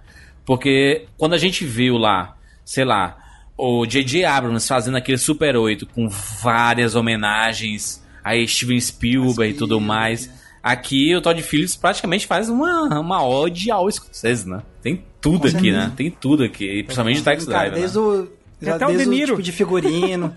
Tem até o De Niro. Tem Cara, o eu fiquei surpreso. Eu não sabia que o De Niro tava no filme. Eu não sabia que ele tava no Sério? filme. Aí quando ele apareceu, eu fiquei. "Ah, Caraca, Ele ficou tá mais bem, né? Aquela ainda." cena lá do. Tá do a- aquela cena final lá do programa é muito boa. É uma discussão moral e- excepcional. É uma discussão moral que me lembrou, sabe o quê? Seven, os Sete Pecados Capitais, quando tem um momento lá do John Doe discutindo com o Brad Pitt sobre a moral mesmo, né? Que ele fala assim: ah, você matou um monte de inocentes. E aí o John Doe vai lá e dá uma discussão sobre inocentes. E ele, pá, né? E esse, essa parte aqui do show é a moral, né? A discussão sobre a moral, né? E é muito Sim. interessante isso. Repito, essa discussão, ter- essa discussão teria sido bem melhor se a gente tivesse visto, sabe, gente com moral em Gotham. É, um comissário Gorda, né? Um comissário engorda. Alguma coisa, Gordon ali. qualquer coisa, cara. É a ponto de vista do Coringa. Pro, pro, pro Coringa não tem, não tem é, ninguém com moral ali. Por isso que não gera discussão, cara. É, Essa cena dele com o Robert De Niro lembra bastante o que acontece lá na animação, né? Do Cavaleiro das Trevas e também no quadrinho, né? Quando ele vai. Quando o Batman ressurge de novo, ele vai num programa de TV e mata todo mundo. Tem muitas cenas, assim, que pa- pelo menos pra mim lembra. Principalmente quando corta e tem várias televisãozinhas com vários noticiários, assim, que é Isso muito é muito que Frank Miller, faz cara. também. é muito. cara. Agora, É. até mesmo a forma, a forma que o Joaquim interpreta o Coringa, quando ele realmente vira o Coringa, com uma certa afetação, lembra um pouco que o, o próprio Frank Miller fez com o Cavaleiro das Trevas, cara. Que o Coringa tinha realmente esse jeito um pouco mais afetado. Quando ele sai, tá acontecendo a revolução. E ele, né, levanta aos poucos, recuperando as forças e tudo. Eu acho que dali foi tudo imaginado. Não foi nada Cara, real. eu, ali. eu, ia- eu ia puxar essa pergunta, o que, que vocês achavam dessa cena? Porque eu também, eu também enxerguei dessa forma, como, tipo, na minha, na minha interpretação, pelo menos, toda essa parte dele no carro da polícia e do acidente, ele leva, subindo, a galera aplaudindo, pra mim isso é tudo coisa da cabeça dele, que isso não rolou. É, mas porque termina o filme ele tá preso, né? Você vê que, tipo, o carro da polícia bate, pá, a galera idolatra ele, corta, ele tá preso no hospício. Não se passa um tempo ali. Eu acho que ele tá, tipo, foi tudo coisa da cabeça dele, ele tava tudo preso ali, cara. Tudo vendo aquilo, né? Ele não tinha um hematoma, uma cicatriz, nada. É, para mim foi e o, o que me fez pensar que é tudo aquilo era piração da cabeça dele era também pelos próprios padrões que o filme estabelece. Basicamente, a gente vê que as alucinações dele, que a gente vê mais claramente que foram as alucinações, são coisas em momentos em que tá tudo indo do jeito que ele gostaria de ter, né? Então, Sim. quando ele fantasia ele no programa do Murray, quando ele fantasia que ele tá no clube de comédia, mas ele tá no clube de comédia de fato, mas ele fantasia que a galera tá curtindo e tá rindo, ele fantasia que ele tá tendo uma boa relação com a Sophie, e tipo, então, Todas essas, todos os momentos que a gente sabe que ele tá fantasiando é isso, é que tá tudo indo do jeito que ele gostaria, né? Então aí quando a gente tem essa cena dele, tipo, sendo aplaudido no, no meio da revolução, da cidade, não sei o quê. Primeiro que, tipo, tava. Eu, eu achei forçado demais, né? E aí, o fato de eu estar achando aquilo, aquela idolatria toda forçada demais é que, eu- que me fez pensar, opa, peraí. Se tá forçado é porque provavelmente é uma coisa da cabeça dele. Porque eu achei tudo muito. Uma idolatria muito rápida, uma idolatria meio, tipo, meio que também. Exa- completamente exagerada. E aí eu falei, cara, tipo, é o padrão que o filme estabeleceu. Ele, tipo, ele tá o tempo todo querendo ser reconhecido, ele quer ser enxergado, né? E aí ele chega nesse momento e tá sendo aplaudido na cidade. E aí realmente eu falei, não, pra mim, isso aí não rolou mesmo. Isso aí é, tipo, coisa da cabeça dele. Até mesmo o lance de aparecer os pais do Batman, do Bruce, né, morto ali, pra mim, por ser forçado, que eu achei muito forçado, não precisava colocar aquela cena de novo.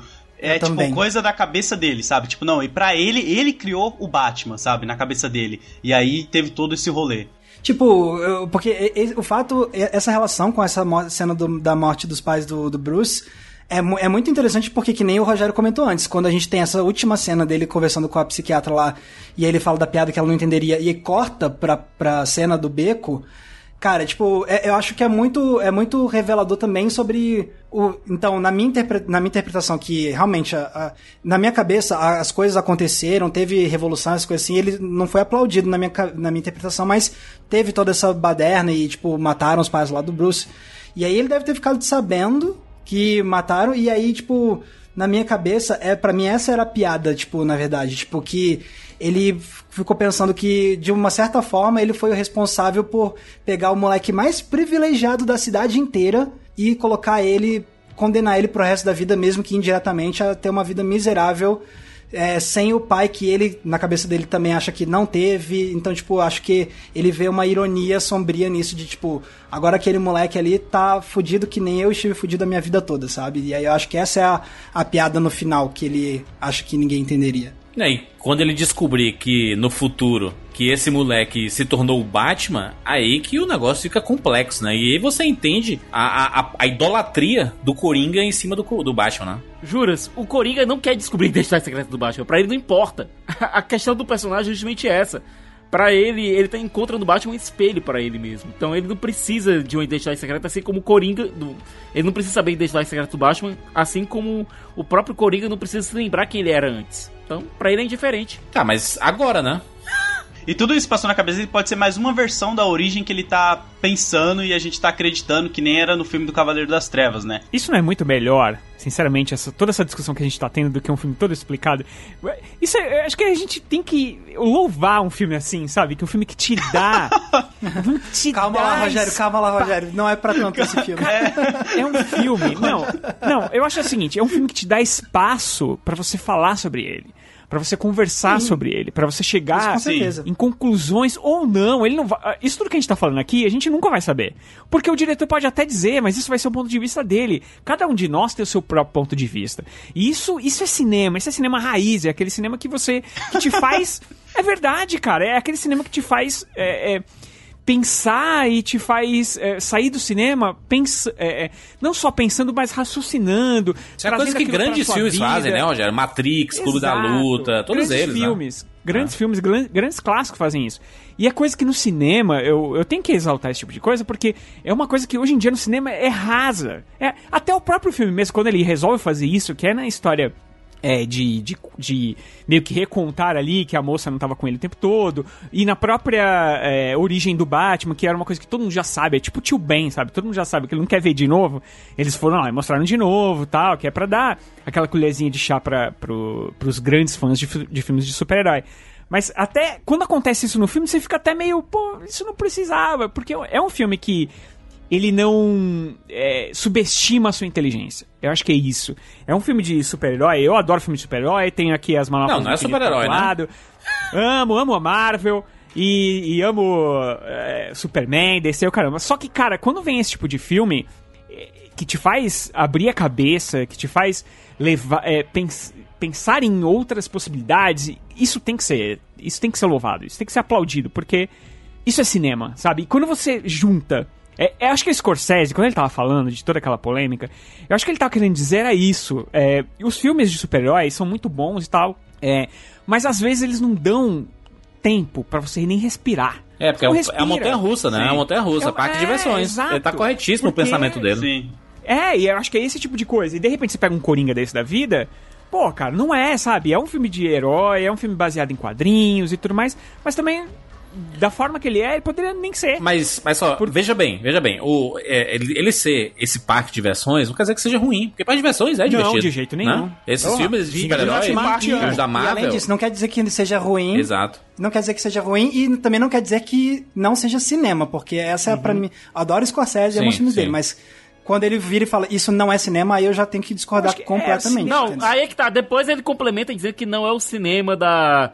É, das relações humanas, da psicologia humana que ele gosta. Ele complementa isso, só que o pessoal não pega a frase e não pega o contexto inteiro. É, eu acho que é essa a questão, né? Quando eu falo cinema, isso é cinema, isso é aquele tipo. Ele não cinemão, quis diminuir, raiz, né? ele, ele não quis diminuir os produtores, os diretores, os roteiristas, a galera que tá por trás desses filmes, assim.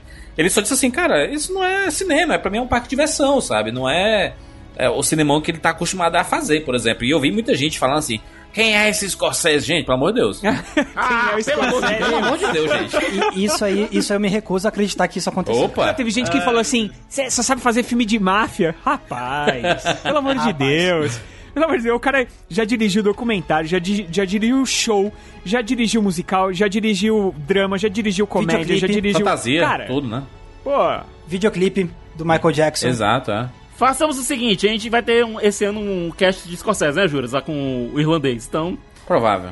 Aí, aí eles vão, esse, esse pessoal vai saber quem é Martin Scorsese. Pronto. É, não, não, e assim, o, o Max, ele tá, tá corretíssimo, assim, num ponto de vista, se, se, se pegar. Se o Scorsese realmente ele quis dizer que, não, isso não é cinema, isso é um parque de diversões, ele tá errado nessa colocação. Tá errado. Tá. Porque se, o- os filmes do Uwe Boll, lá do alemão lá, que fez o filme de videogame, é cinema, sabe? É, O filme do Michael Os filmes do Bay... Adam Sandler. É o filme do Adam Sandler. Aliás, o, o, o Adam Sandler é, um- é muito curioso, o Adam Sandler, porque ele tá numa, numa maré aí que a gente não sabe que, que diabos é o Adam Sandler, né?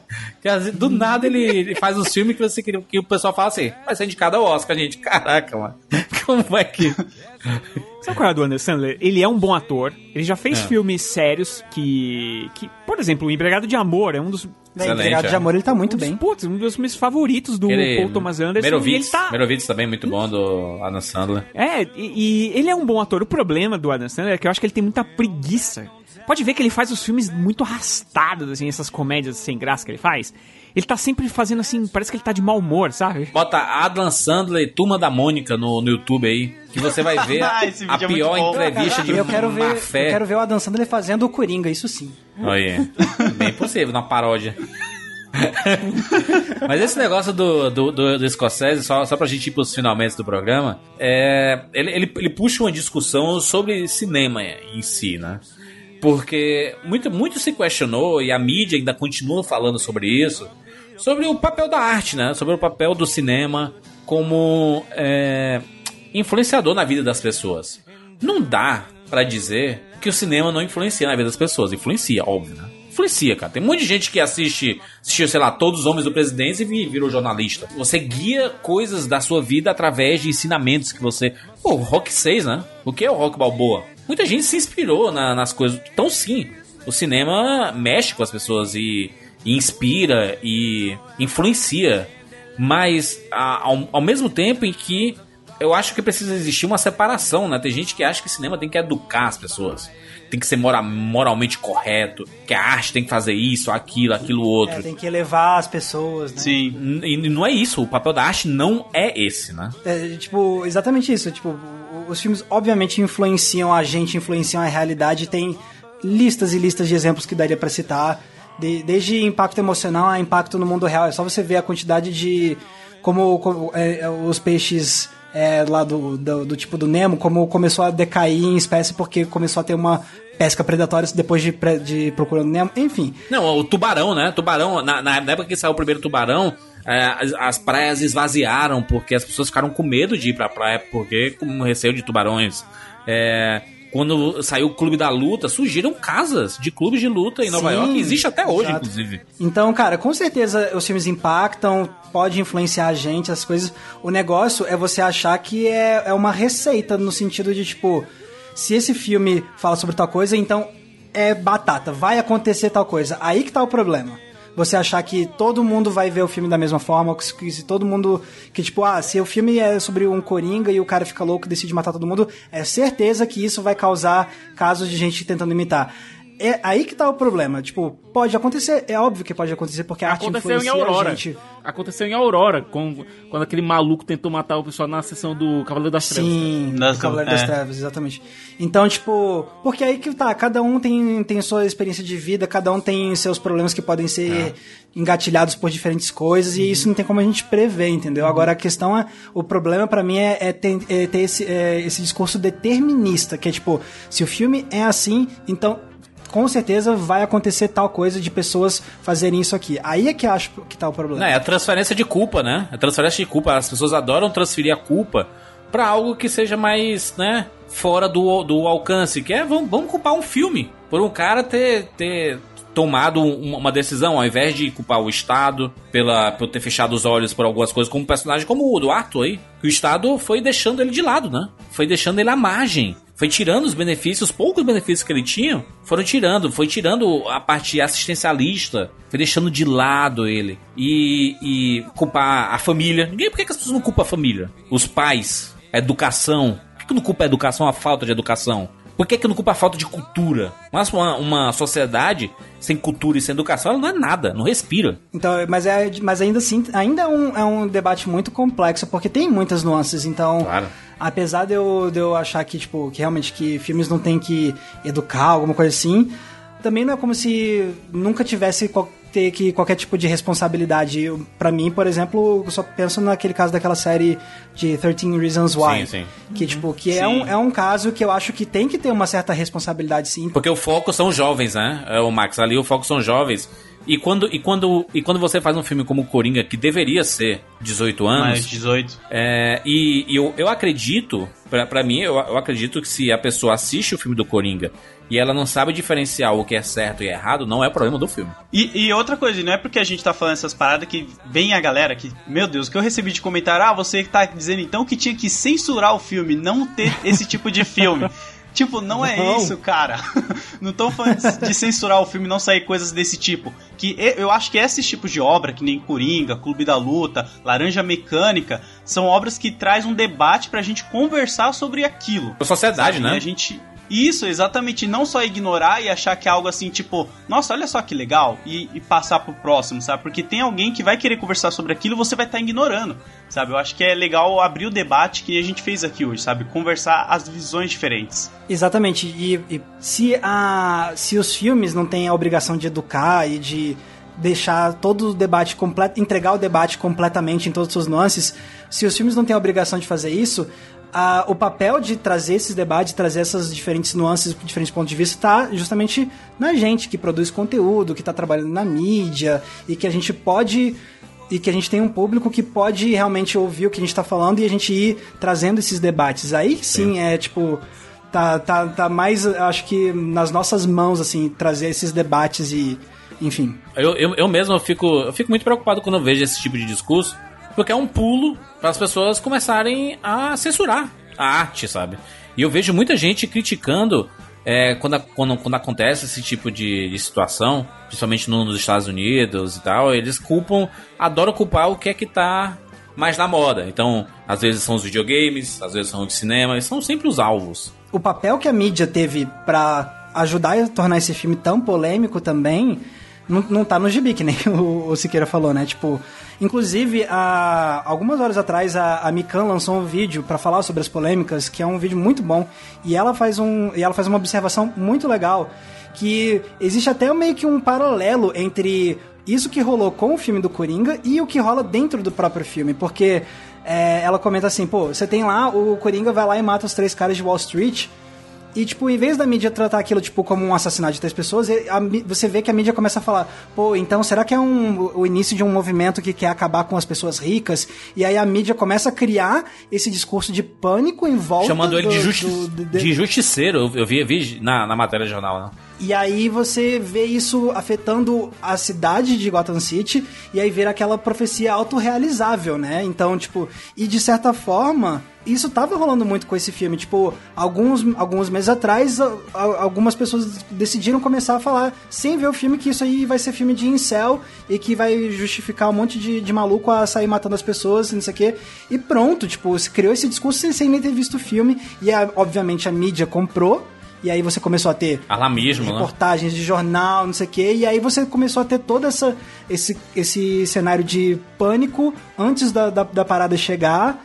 E, e então é, é muito complicado mesmo. Esse, tipo, a forma como a mídia nesse período dos últimos meses ajudou a, a criar um, esse medo do, de, do, do, impacto que o filme poderia ter, entendeu? Eu sei que a Warner agradece, né? Porque o filme foi um estouro de sucesso aí, bilheteria gigantesca. Sim. Só se fala do Coringa, um grande hit, né? Se, se o Todd Phillips e o Joaquin Phoenix achavam que era um, um filme só artístico e sobre um personagem, estudo de personagem e tudo mais, esse filme ganhando a grana como ele tá ganhando aí, abre precedente, né? Pra gente ver o futuro desse personagem não sei se com Todd Phillips, mas sabe-se lá o que é que pode acontecer no futuro, né? Porque o próximo filme do Batman é do, do Matt Reeves. E o primeiro filme não deve falar sobre o Coringa, né? Mas o segundo provavelmente deve trazer o Coringa, porque afinal é, o, é o Coringa, né? Ele precisa. É, o Batman precisa do, do Coringa, apesar de ter um leque grande de, de personagens, de vilões, né? Eu acho que esse filme ele abre a discussão também do que é que pode surgir no futuro de filmes é, protagonizados por vilões. Já tivemos, né? A gente tem vários. Sim. Tem o do Darth Vader, né? Tem a Star Wars 1, 2 e 3, que é a origem do Darth Vader, né? Tem filme lá do Hannibal, né? Que tem ó, o protagonista, talvez não seja o Hannibal, mas o nome do filme é Hannibal, né? E o Silêncio dos Inocentes lá era a, a Clarice, né? Que era a protagonista, a Judy Foster. Mas o Hannibal é o grande chamariz é, desse Apesar negócio. Apesar de aparecer só em 16 minutos no filme. Exatamente. Mas isso abre é, possibilidade pra gente ver mais filmes sobre vilões. Filmes isolados, mostrando a, o começo, né, desse, desses personagens. Eu, eu lembro que quando saiu X-Men Primeira Classe, a ideia inicial era fazer um filme sobre o Magneto. E aí acabou se transformando, né, e virou um filme Que é, que é um filme sobre o Magneto e sobre o Xavier, né? Mas a ideia inicial era fazer um filme só sobre o Magneto inicialmente. A cultura pop ela muda com esse filme. É, é do Coringa pra frente. O que, o que é que a gente vai ver de transformação? Porque o público ele amadurece também. Ele passa a não querer aceitar apenas os filmes de herói rasteiro. Eles querem profundidade, eles querem discutir. As pessoas vão ficar dizendo: Caraca, esse, esse, filme é legal. Mas saí do cinema e esqueci que eu já vi esse filme. O Coringa é um filme impossível de fazer isso, né? Você sai do cinema, você quer falar, você quer conversar, você quer. É um filme que prolonga, né? Ele tem uma vida longa. É... E, e você não quer que acabe. É que nem quando a, a gente assistiu Logan. Quando assistiu Logan, foi um filme também, né? Que a gente saiu discutindo. E caraca, Logan, meu Deus, que filme, né? Que porrada, finalmente, X-Men, não sei o que, sabe? Então, então. Mas você tava falando de filmes de vilão, e a gente vai ter que voltar no Venom de novo, que é outro filme de vilão que teve sucesso. Não É um exatamente. sucesso absurdo. Não, cara. Não exatamente. Não, exatamente. Ele é um herói, né? Porque o Venom, ele não. É, o Venom ele não se trata como um vilão, cara. Não, então, ele não se trata, mas ele. Não, não, não vamos entrar no filme, porque, pelo amor de Deus, mas, entre aspas. É um delírio coletivo, ele cara. é, delírio ele é um coletivo. vilão do Homem-Aranha. Então, Mas não tem Homem-Aranha naquele universo. É, então, vai ter, né? Vai ter. Não há dúvidas. Não adianta ficar. A Sony vem querendo fazer filmes de vilões há eras. O grande, o grande negócio é o seguinte: eles têm que fazer filmes de vilões? Pode fazer, acho bacana, eu acho que é um nicho que pode ser feito de. Desde que seja feito de uma forma bem feita, né? É bem construída. Eu acho que é legal. O problema é que os caras fazem qualquer filme aí com qualquer roteiro, tipo os Venoms da vida. E aí você vai descaracterizar tudo, e aí vão, ah, de novo, agora filme de vilão, é tudo porcaria e tal. Se for feito da maneira correta, tipo, que nem fizeram com o Thanos, que nem fizeram com o Coringa aqui, que é pegando um roteiro decente, pegando um diretor que, que gosta do. Que, que gosta do projeto, que tem é, abertura para fazer as coisas que ele acha que pode fazer, tal, um, um diretor que tem, um, que tem assinatura, um diretor que não precisa ficar acrescentando coisa no final lá e tal, que é o que normalmente acaba estragando 99% dos filmes, você vai realmente pode podem sair filmes muito bons por aí. Mas se se for pro caminho de Venom mesmo, que infelizmente também deu muito dinheiro, inexplicavelmente, aí a gente vai passar a ter uma pancada de filme tranqueira pra ganhar dinheiro e feito de qualquer jeito, né? A gente tem bons exemplos que os vilões são os protagonistas e são excelentes filmes. Né? A gente pega Scarface lá, né? Você pega o Iluminado com o próprio é, Jack Nicholson que a gente comentou. Lembra do daquele filme do, do Christian Bale, o psicopata americano? Outro filmaço. Sim. Aquele lá do. Que também tem umas paradas bem ambíguas também. Exato. Aquele. Amnésia eu acho bem ambíguo também. É, o, aquele do Jake Gyllenhaal, o Abutre, que é maravilhoso. Sim. Sabe? É outro filmaço. Mas aí você tá falando disso, você tá falando de grandes filmes, né? Eu tô tentando aqui puxar pro cinema de super-herói, Claro, que claro. é o que a galera quer, que é ganhar muito dinheiro. Mas é porque o, o Coringa é tão bom que ele conseguiu separar. Poucas vezes a gente viu no universo aí de, de baseado em quadrinhos, principalmente esses quadrinhos mais pops, né, de, de super-heróis e tudo mais, a gente é, a, a DC ela consegue diferenciar, não sei o que é isso, mas até hoje, por, por que que The Dark Knight ele foi tão reconhecido? Porque ele passou a ser reconhecido fora do espectro de filme de super-herói. Exato. Foi reconhecido como cinemão no Christopher Nolan, sabe? Filmão. Tanto foi indicado a não sei quantos Oscars, né? É, por isso. Eu vejo, por exemplo, o Pantera Negra ele sendo indicado para a mesma quantidade de Oscars e tudo, e ganhando vários prêmios, mas eu ainda consigo ver muito super-herói ali no Pantera Negra. Sim, ele é um filme poderoso, representativo, é, culturalmente importante, é, mas ainda é o filme Fórmula Marvel. Eu vejo, pelo menos, esse filme como Fórmula Marvel.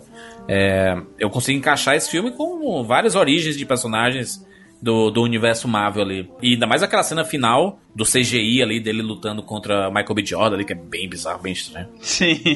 Mas ainda assim é um, é um, um grande filme, mas não é. não- ele não conseguiu se separar. Eu não percebi que ele conseguiu se separar. E, e para mim é uma surpresa no ano de 2019, em que o ano que a gente teve Vingadores Ultimato. Olha o tamanho que é Vingadores Ultimato. E o filme baseado em quadrinho do, do, do ano é Coringa. sabe? São dois animais bem diferentes, são duas propostas diferentes. Vão ser memoráveis dos seus próprios modos, sabe, Júlio? Filme de quadrinho do ano, Siqueira, qual é? Pera aí, são duas coisas bem diferentes. Aí tu vai dizer, não, que esse Coringa não é baseado em quadrinhos. É não, é o Coringa é o vilão do Batman. É um filme que é muito mais baseado em O Rei da Comédia, Taxi Driver, do que em qualquer material de quadrinhos. Mas a- o, que eu tô- o meu ponto é o seguinte: um, você tem um espetáculo, você tem um cinema, você tem uma culminação de uma. Parque de diversões. absurda. É, o outro, o outro é um filme contido, fechado, uma história pequena, feita com pouco orçamento e que tem um escopo emocional muito maior, um escopo é, psicológico muito maior. São duas propostas completamente diferentes. É, o escopo emocional do Vingadores Ultimato é a culminação do projeto, né? Em Vingadores você tem é, basicamente um grupo de personagens tentando superar uma de, é, de maneira lúdica, é claro, mas superar uma situação de depressão e de, isola- de isolamento e de é, basicamente de, de retração máxima ali, de figuras que eram maiores que a vida. Bem ampassando, É, né? Porque se é uma coisa que, que é uma das coisas que a gente reclamou, né? Que a gente queria ver mais daquilo e a gente não viu, não. Vingadores é um filme é um filme grande, mas que tem, se você pensar, tem poucas set pieces. Quando a set piece vem, ela ocupa um, um ato inteiro, sim, mas você teve dois atos de preparação. É, Mais ou menos, né? Coringa Siqueira? é um, é os, seus- é os é primeiros 20 minutos ali que é sobre isso. O resto muda ali quando o Homem de Ferro volta e tudo. É outra coisa o filme, né? demora bem pra ação acontecer, juras. E enquanto isso, você tem Coringa, que é um filme que cuja ação se passa dentro da mente de um personagem. Tanto é que a gente estava discutindo aqui justamente isso, o que é real e o que não é dentro do filme. É um filme que é muito mais contido em todos os sentidos. Apesar de ter um significado pessoal muito maior pra muita gente por aí, é um filme de digestão bem mais difícil. Novamente, eu coloco o seguinte: quadrinhos tem gêneros. Eu olhando aqui pra minha coleção agora, eu tô vendo agora Sandman, eu tô vendo Mundo Fantasma, eu tô vendo Azul é com mais quente, Watchmen, é, Walking Dead, é, Monstro do Pântano, é, tô vendo Vingadores, tô vendo Estranhos do Paraíso, eu tô vendo as gráficas em MSP, eu tô vendo Bone. É muito leviano a gente reduzir a adaptação de quadrinho a super-herói, né? Mesmo porque também não é uma disputa. Cara, é- é- eu quero Depende, ver né? filmes bons. Existe uma disputa Não, aí, né?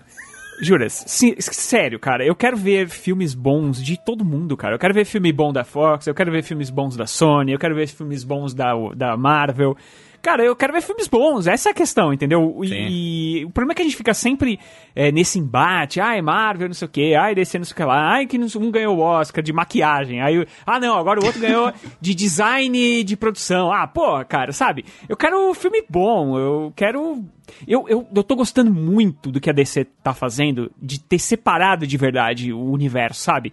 Você vai assistir um filme do Coringa, é um filmaço.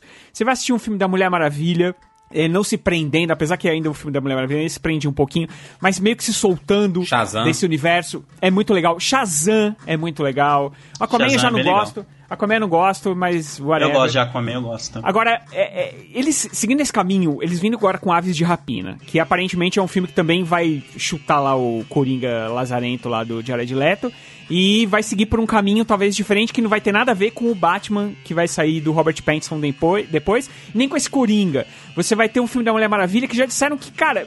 é, Esquece a outra origem coisa. dela lá no passado, ela vai ser dos anos 80 e vai estar todo mundo de novo. Tem boatos do J.J. Abrams pegar o Superman também agora. então. Olha aí, cara, ou, ou a Supergirl, Queria, né? hein? Supergirl Queria, também. hein? Porra, J.J. Abrams pós Star Wars. Agora chega. Caraca, vai ser maravilhoso isso. Comediaço 2. Correndo Cavil, hein? Correndo Cavil, cara Correndo Cavil. Não, não vai, não vai, não vai ter. Ele, pelo jeito, vai por outro caminho. Eu acho que eles não vão fazer a ligação desses, desses universos. Talvez, lá na frente, eu espero de verdade, o Warner faz isso. Lá na frente você tenta en- encaixar de algum jeito. Eu acho que agora não. Não deu certo. É, foi muito forçado o universo que eles tentaram criar. Foi terrível, foi horrível. Três filmes, mãe do céu. Vamos. Deixa isso pra Marvel. A Marvel começou com o projeto. deixa. Não tenta, não tenta imitar de uma, de uma forma forçada, não.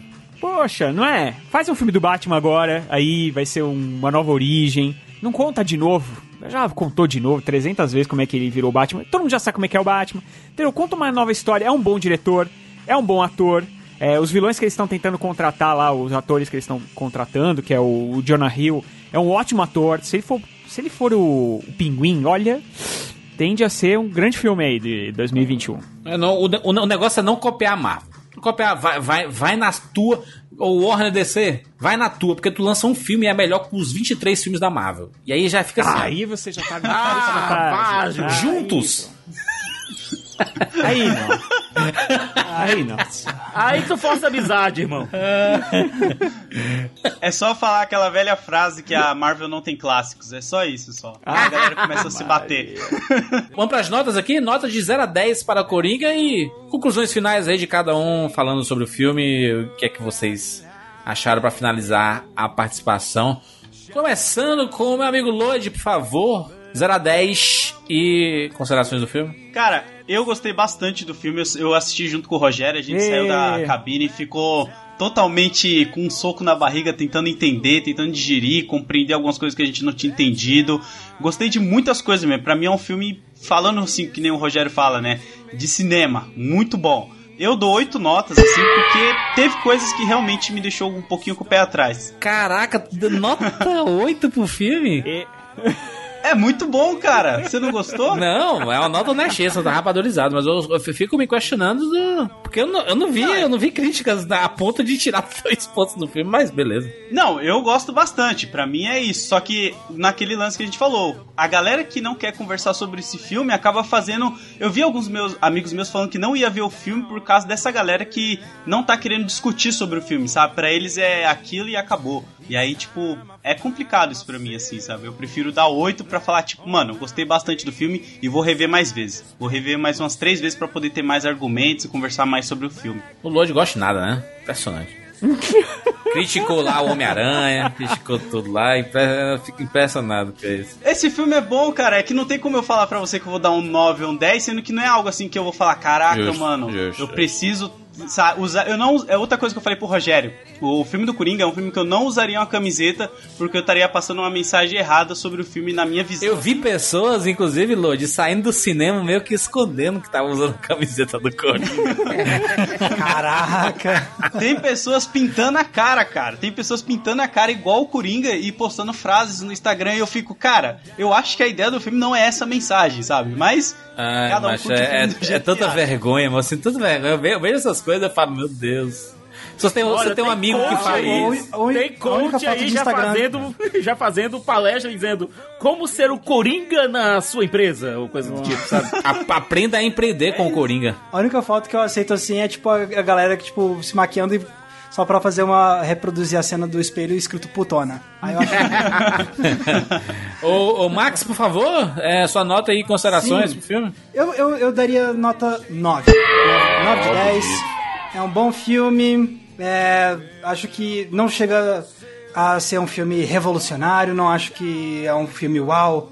Meu Deus, mudou a minha vida. Mas ele, ele, ele é bem amarrado. A, a forma como ele, ele amarra a en- a encenação com o, a essência do personagem é boa.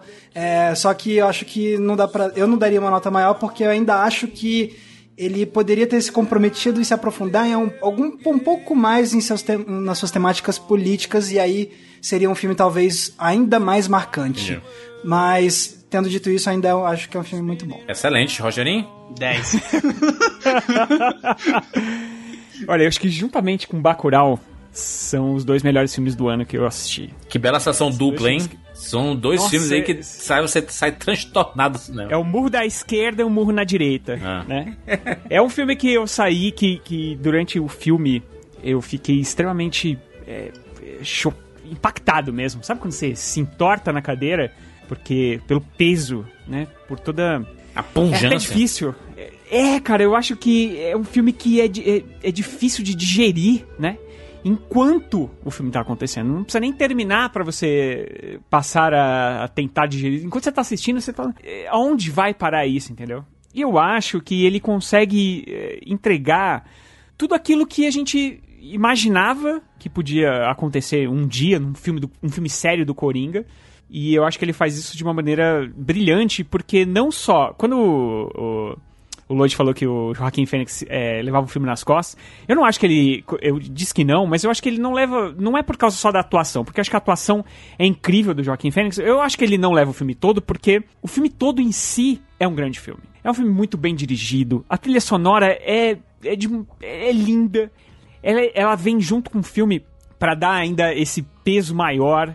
Então, quer dizer, é, a direção soberba, o roteiro é incrível. Então, eu acho que por isso que ele não segura o filme sozinho, entendeu? Eu acho que é esse conjunto que faz o filme ser o que ele é. Eu não consigo pensar em nada que desabone este filme, então por isso é 10, 10, 10, 10, 10, do mesmo jeito que eu dei pro Vingadores Ultimato. Eu acho que são os dois grandes filmes de super-herói desse ano, Coringa e Vingadores Ultimato, Não, sem dúvida. Super-herói, né, mano? Coringa não é super-herói. mano. Coringa, sim, só que Coringa a gente pode colocar em diversas outras categorias, assim. É um filmão de verdade. É aquele filmão pra lavar a alma, ou não, sujar a alma, na verdade. Então, 10 Pra mim, o melhor filme de super-herói do ano é Bacurau. Olha aí, olha aí, rapaz! Tamo, tamo junto aí, hein, cara. Ba Bacurau é aqu- aquele, aquele povo ali, é um, aquele, aquilo é super-herói. Aquilo é super-herói. Aquilo é resistência, né? Aquilo é resistência, rapaz. Ah, muito bem, eu vou dar aqui minha- minhas considerações. Coringa é um filme poderosíssimo, um filme. Eu até quando. Eu saí do cinema, eu escrevi no Twitter assim, ah, é um filme poderoso, filme perigoso e tudo mais. E aí depois eu fiquei pensando, pensando, pensando. Eu me, me, me arrependi de ter tweetado que esse filme é perigoso, porque não é perigoso. Perigoso é a sociedade não ter educação, é, não ter é, escola, não ter hospital, não ter, é, não ter saúde mental, a gente não ter uma, uma família unida que se ajuda, isso tudo é perigoso. O filme ele é um, um retrato, é um retrato da sociedade. Então se as pessoas assistem e dão risada por, algumas coisas e comemoram as mortes e tudo mais, fala muito mais sobre a gente do que propriamente sobre o filme. Sabe, A- o comportamento de, de manada que, que gera é, as pessoas colocando frases e pintando o rosto e colocando o personagem como herói fala, fala muito mais sobre a sociedade e o Todd Phillips ali acertou em cheio. Ele acertou em cheio o alvo. Ele queria realmente causar isso. O, o Coringa é um personagem incômodo, é um personagem indigesto. A gente sai do filme assim, meu Deus, o que é que eu parece que você comeu aquela comida pesadíssima, sabe quando você termina de comer muito e você fica, meu Deus, consegue nem respirar direito, é exatamente o que o Coringa causa, né, quando você sai do filme. E são poucos filmes que conseguem fazer isso. Acho que o último que tinha conseguido fazer isso foi o Mãe comigo, do Darren Aronofsky, que eu saí assim, meu Deus, caraca, passou um trator por cima de mim, eu quero conversar, eu quero falar sobre esse filme, eu quero discutir. E, que- e que legal, né? Que legal a gente ver isso num filme blockbuster. É um filme que custou pouco, é, mas ainda é um blockbuster, né? Com um símbolo da DC, com um grande personagem do, do universo do Batman. E um, um filme que tem um epílogo do próximo Batman. Se vão utilizar ou não, não sei. Não sei nem se o filme do Matt Reeves lá vai ter exatamente a morte do, do Thomas Wayne, da Marta, ou se vai ter. Ou se o Batman já vai estar adulto, trabalhando e, e- e fazendo suas coisas. É, a gente não sabe, mas esse filme do Coringa ele já é uma preparação perfeita pro que a gente pode ver no futuro do Batman. É, que filmaço! Nota 10 de 10, um espetáculo! Que, que, que obra! Que maneira! É um filme que a gente vai falar por anos ainda. A gente vai sempre referenciar. Como a gente referencia o recente Logan. A gente referencia, né? Quando fala assim, cara, filme adulto, né? Baseado em quadrinho. X-Men tem que ser assim, cacete. E só tem um, um, um espécime, né? Que é o Logan, né? É, que provavelmente não vai acontecer isso quando for para as mãos da, da Disney. Mas, mas enfim, nota 10 de 10. Se querem, por favor, Como diria o nosso amigo Giovanni Araújo, vamos lá. Coringa sempre foi um personagem que foi, pegou muito pela anarquia. Eu vou dizer logo, é, o Joaquim Phoenix está empatado com o Heath Ledger pra- no meu ranking de Coringas, certo? Com o Mark Hamill em terceiro. Sim, o Jack Nicholson tá em quarto. Me desculpa aí, galera. Coringa, pra mim, dentro, do, dentro dos filmes do Batman, pra mim ele perde ainda um pouquinho para Cavaleiro das Trevas. Os dois são nota 10. E eu já adianto que minha nota nota 10 pra Coringa. Mas a nota 10 do Cavaleiro das Trevas, pra mim, é um pouco mais forte, que o filme ressoou mais comigo. Como falei, o Coringa, pra mim, faltou um contraponto. Faltou alguma coisa que indicasse algum, algum tipo de luz ali. Pra mim, Gotham City ficou uma cidade infernal demais. Não colocar um contraponto torna a decadência do Coringa, pra mim, menos trágica. Porque torna ela necessária pro personagem. Não torna ela uma tragédia, torna uma consequência lógica. Pra mim, a tragédia é, é mais forte pra mim do que uma consequência lógica. É mais, é mais forte do que o mero 1 mais 1. Mas o que o Joaquim Phoenix fez com esse personagem tornou esse 1 mais 1 muito necessário. Você, na- você realmente mergulhar na loucura do Coringa e, e o Todd Phillips fez um roteiro que, pra mim, funciona muito bem por não dar respostas fáceis. Ele não te diz que a- aquilo que você tá vendo é realmente real porque ele dá tudo o mesmo valor, dá todas as informações que ele passa pra gente o mesmo valor. O que faz esse mergulho na cabeça do, do Arthur ainda mais insano. Ele é difícil, ele é doloroso, ele joga um espelho sujo na sua cara e não tira. É, em alguns momentos eu me senti como o Alex em Laranja Mecânica, naquela cena que ele tá preso na cadeira, porque por mais que a, o que eu visse na minha frente fosse doloroso, fosse incômodo, eu não conseguia tirar os olhos de lá. E não precisava nem de uma de um arame me prendendo, sabe? Não precisava nada ficar regalando os meus olhos. Eu mesmo fazia isso. É como um acidente de trânsito que às vezes você não consegue deixar de não ver. Enfim, é, é um filme que, como o Jurandir falou, a gente vai falar por muito, muito tempo sobre ele. É, a performance do Joaquin Phoenix sim merece um Oscar, sim merece os prêmios que, que vai, vai ganhar. Mas para mim, o Cavaleiro das Trevas ainda é o filme superior sobre o universo Batman, justamente por ter o contraponto Batman e Coringa, por existir um contraponto entre ordem e caos. Muito bem, olha só, só pra. Só uma curiosidade, ô Lodi. O, o roteirista do, do filme, né? É o, o, Todd Phillips e o Scott Silver, né? E o Scott Silver, ele fez o. Ele é o roteirista do, do filme do Eminem, aquele 8 Mile. Rua das Olha aí, o 8 Mile. É, acho que é bem. Sim, e o filme do Eminem ganhou um Oscar também, acho que foi de trilha sonora, né? É de música, assim. de música, a música, né, da 8 Mile, a música tema. Que Eminem não foi receber o Oscar.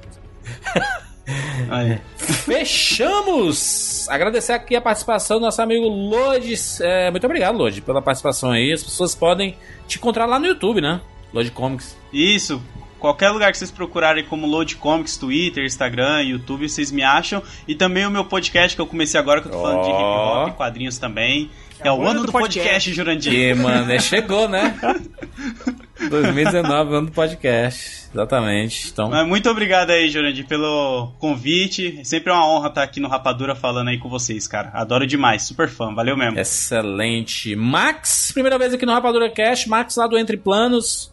Muito obrigado pela participação. Sim. As pessoas podem te encontrar lá, né? É só colocar Entre Planos no, no YouTube que, é, que, Exatamente. que encontra Coloca lá Entre Planos tudo junto, vai aparecer. Max é um estudioso obrigado do cinema, né? Um estudioso do cinema. Sim, exatamente. Eu tô sempre fazendo uns, uns vídeos aí baseados no, no, que eu tô estudando. Sim. E, bom, obrigado pelo convite. Tô muito feliz de estar aqui pela primeira vez no, no Rapadura. Uhum. E se quiserem me, me, acompanhar também nas redes sociais, é só me procurar Max Valarezo, tudo junto. É a minha arroba no Twitter e no Instagram. E lá no YouTube, Entre Planos, tem vídeo novo toda semana para falar de cinema. E se vocês não conhecem ainda o Entre Planos, vão lá conhecer que acho que vocês vão curtir. Excelente! É isso, nos encontramos na próxima semana. Tchau.